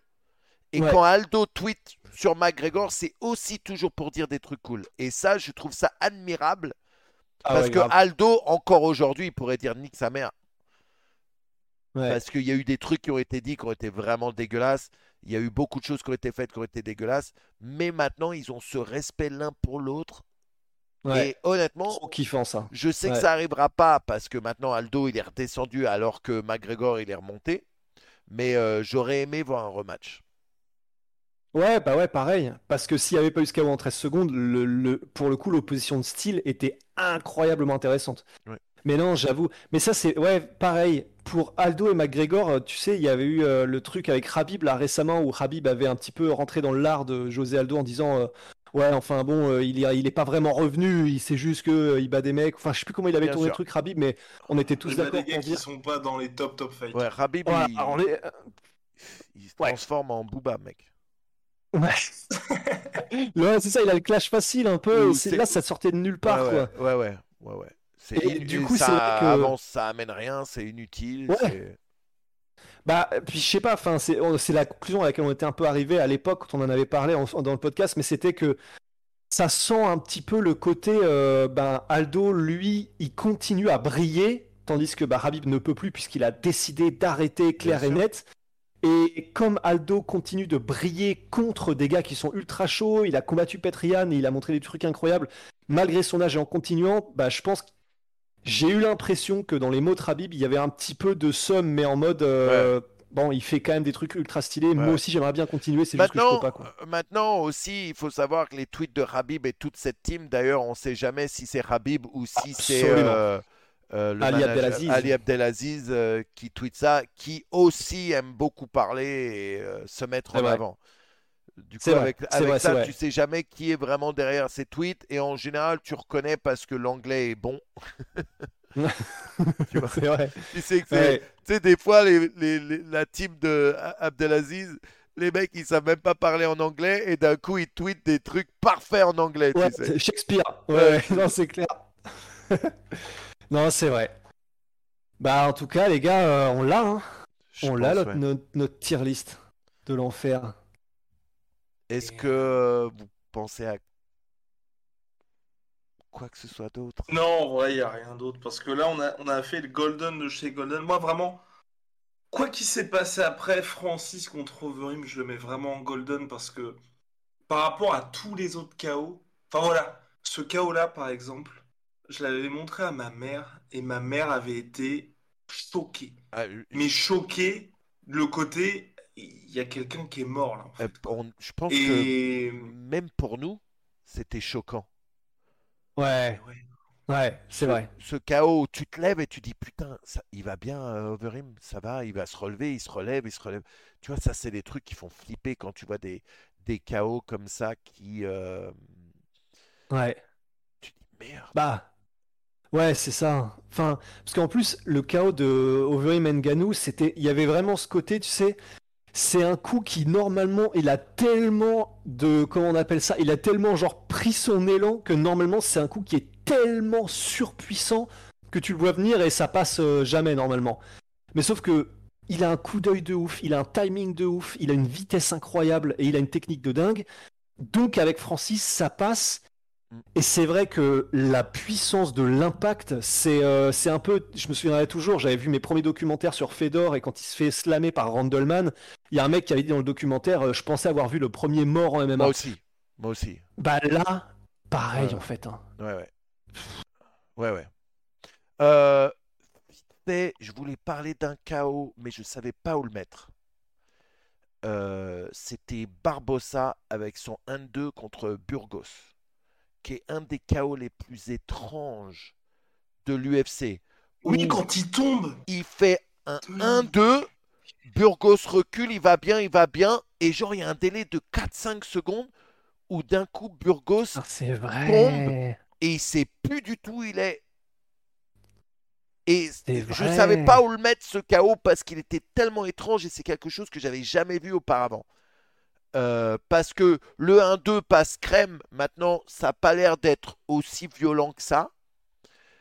Burgos, Ouais. il est bien sur ses appuis, il bouge, et d'un coup tu le vois tomber en arrière, et, et c'était vraiment. T'es déjà mort, mais tu le sais pas encore. 10 C'est secondes, vrai, tu vois ce ça. que je veux dire Oh my. Ouais. Donc euh, c'était euh, c'était euh, c'est étrange vrai, comme ouais. chaos, mais je, je voulais en parler, je savais juste pas où le mettre. Bah, je, ouais, je en fait, je pense même pas qu'il aille du coup dans la tier list, mais c'est vrai que c'est tellement Étrange. bizarre que ça vaut le coup d'être. Ouais, c'est ça. Puisqu'on est dans une dans un dans un live où euh, on fait découvrir des chaos peut-être aux gens, bah effectivement, il fallait absolument en parler. Ouais. Bien sûr, ouais. N'hésitez pas hein, si vous euh, voyez, euh, si vous regardez ça ou si vous avez raté le début. La rediff est sur la chaîne YouTube de la sueur. On va vous mettre le lien. N'hésitez pas à aller checker tout Et ça. en podcast Et- audio aussi. En podcast audio Oh. aussi, bien sûr. Et surtout, n'hésitez pas, lorsque vous nous entendez parler de ces chaos, si vous ne les connaissez pas, allez les checker euh, parce que c'est euh, vraiment, euh, malgré tout, des, des choses intéressantes, des chaos intéressants. Euh, Ouais. Et peut-être que vous les avez Bah. ratés. Donc, euh, vous pouvez nous dire, euh, vous pouvez nous suivre sur nos réseaux sociaux aussi. On va les mettre sur le chat. Et euh, n'hésitez pas à nous balancer des commentaires, à nous parler de vos chaos à vous, quoi. S'il y en a des différents des nôtres. Bah ouais, ouais, parce que là, je crois qu'on a fait. Normalement, on a balisé pas mal, mais c'est vrai que je suis curieux de voir. Il y en a, il y en a sûrement qu'on a oublié. Les gens Bien vont le rappeler. On va être en mode putain, mais oui. Mais c'est ouais. Parce que, bon, malgré tout, même si on a été un peu sur Strike Force, on a été un peu autour, c'est vrai que la majorité on- sont dans l'UFC, mais il y en a plein d'autres dont on aurait pu parler, des trucs du Pride, des trucs de Strike Force, des trucs de, Ouais, du de- Bellator et du tout. Bellator. Ouais. Il y a eu des trucs quand même assez exceptionnels, donc n'hésitez pas euh, à nous en parler. Peut-être que nous, on en a raté clair. certains. absolument. Possible. Eh ben, Merci les Et gars. ben belle- voilà. Une belle journée on a encore plié un classique, messieurs. Tu sais, Manu, ce qu'on se disait avec Rust, Oui. c'est que semaine après semaine, on prend de plus en plus de plaisir à discuter avec toi. Parce Ben, qu'entre les digressions, et puis quand on va dans le deep, deep, deep MMA, c'est. Non, c'est cool. Mais euh, on est des passionnés, mec, c'est pour ça. On est des vrais ça va passionnés, tout seul. bien sûr. Et du coup, euh, c'est et puis c'est fluide. Ouais, c'est ouais. ça aussi qui est ouf. Parce que les gens peut-être le savent pas, mais euh, en soi, on s'est parlé quasiment autant de fois que ce qu'on a fait d'épisodes. Bien sûr, ouais. Ouais. Bien sûr. Et Ouais, là, mais c'est vrai, c'est ça qui est cool, c'est ce que tu dis, Manu. En fait, c'est c'est c'est tellement le ciment ultime d'avoir une passion commune avec quelqu'un. Ça, je pense que même Bien sûr. tout le monde, tous ceux qui écoutent, et bah, ça, c'est déjà arrivé à tout le monde, mais tu connais quelqu'un ni d'Ève ni d'Adam. Si ça se trouve même, vous n'allez pas vous entendre dans la vraie vie, mais sauf que avoir un sujet Bien sûr. qui est pas forcément commun et avec laquelle tu peux digresser des heures, bah, t'as voilà, t'as un lien, quoi. Et ça fait vraiment plaisir. C'est un Voilà. plaisir partagé, les gars, en tout cas. Vraiment. Bah, formidable. Est-ce qu'on tease euh, la tier de la semaine prochaine? On fait quoi la semaine C'est prochaine Manu qui choisit. C'est moi qui Oh. choisis. Alors, Euh, ouais. Pourquoi t'as choisi la semaine C'est c'est Manu qui avait choisi la semaine. Ah oui, c'est moi qui ai choisi cette semaine. Ah, Donc, Ah, euh, donc c'est Rusty qui choisit. vas-y, let's go. On va faire la tier list. Euh, Bah, j'ai envie de pas être original, mais d'un autre côté, vu que là, les premiers épisodes, ce sera forcément les tier lists les plus obvious, j'ai envie de mettre les soumissions. Ok. Let's go. Oh, bah, d'accord. Ouais, putain, pourquoi vous êtes. euh, Pourquoi vous. Qu'est-ce qui se passe moi, là? je suis, je suis chaud. Moi, Oh, c'est. C'est euh, moi honnêtement moi le, le, le, le, le ground le, le ground game c'est plus euh, ce qui me plaît euh, du coup euh, Bah oui, tu viens. Ouais. Ok. Bah, c'est parti alors. Alright. Eh bah, les gars.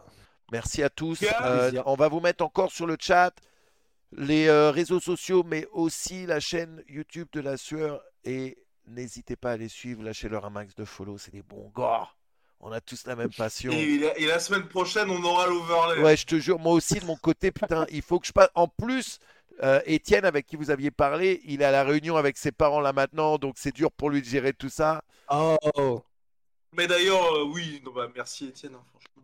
ouais, de ouf, monstre.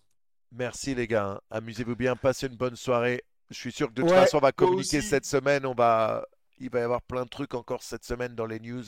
Euh, Ouais. D'ailleurs, euh, les gars, sur euh, la chaîne de la sueur, ils ils couvrent beaucoup de trucs. Tiens, d'ailleurs, tout à l'heure, je pensais, dans les contes du père Rusty, je sais pas si tu avais déjà fait Victor Belfort, mais son histoire est folle. Je sais pas si On t'es l'a pas dé- fait je sais pas si tu es Ouais. déjà rentré dans les détails de Victor Belfort. avec sa sœur et tout là. Oh là là là, c'est dark. Ouais. hein. Il y a des, il y a des trucs c'est quelque chose que les gens ont tendance à oublier. super dark quand même. Super dark. Ouais, parce que c'est quoi en gros Sa sœur a été enlevée et tuée Et- par des membres d'un gang. Bah, ils, ils savent même pas, ils l'ont jamais retrouvé. Ils Ouais, c'est ça. Oh putain. Oui, c'est ça. Il avait un t-shirt avec ça, la photo Ouais, de ouais, sa sœur à l'UFC ouais, et ouais, tout. Bien sûr. ouais. Ouais. Ouais, c'est très très très très dark. Ouais, ouais, mais t'as, bah, je note. Donc voilà, je vous fais des bisous, passez une bonne soirée les gars. Encore merci, Allez. hein, c'était vraiment Ouais. cool. Yes Salut les gars. À la prochaine.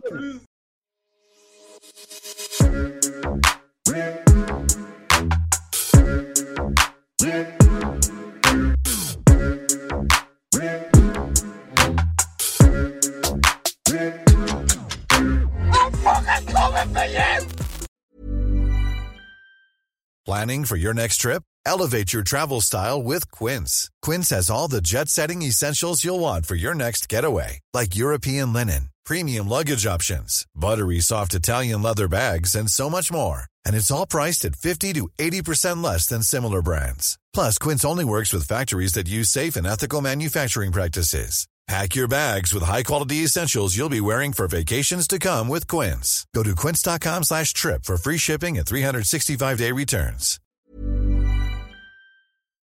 Et voilà, c'est la fin de votre épisode du podcast La Sœur. Si ça vous a plu, n'hésitez pas à nous mettre les 5 étoiles sur Apple Podcast ou sur Spotify. Vous pouvez aussi nous laisser un petit commentaire, ça nous aidera beaucoup.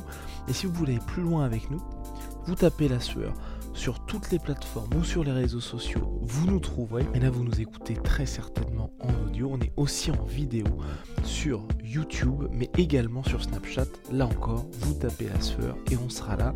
Merci de votre fidélité et à très vite pour de nouvelles aventures.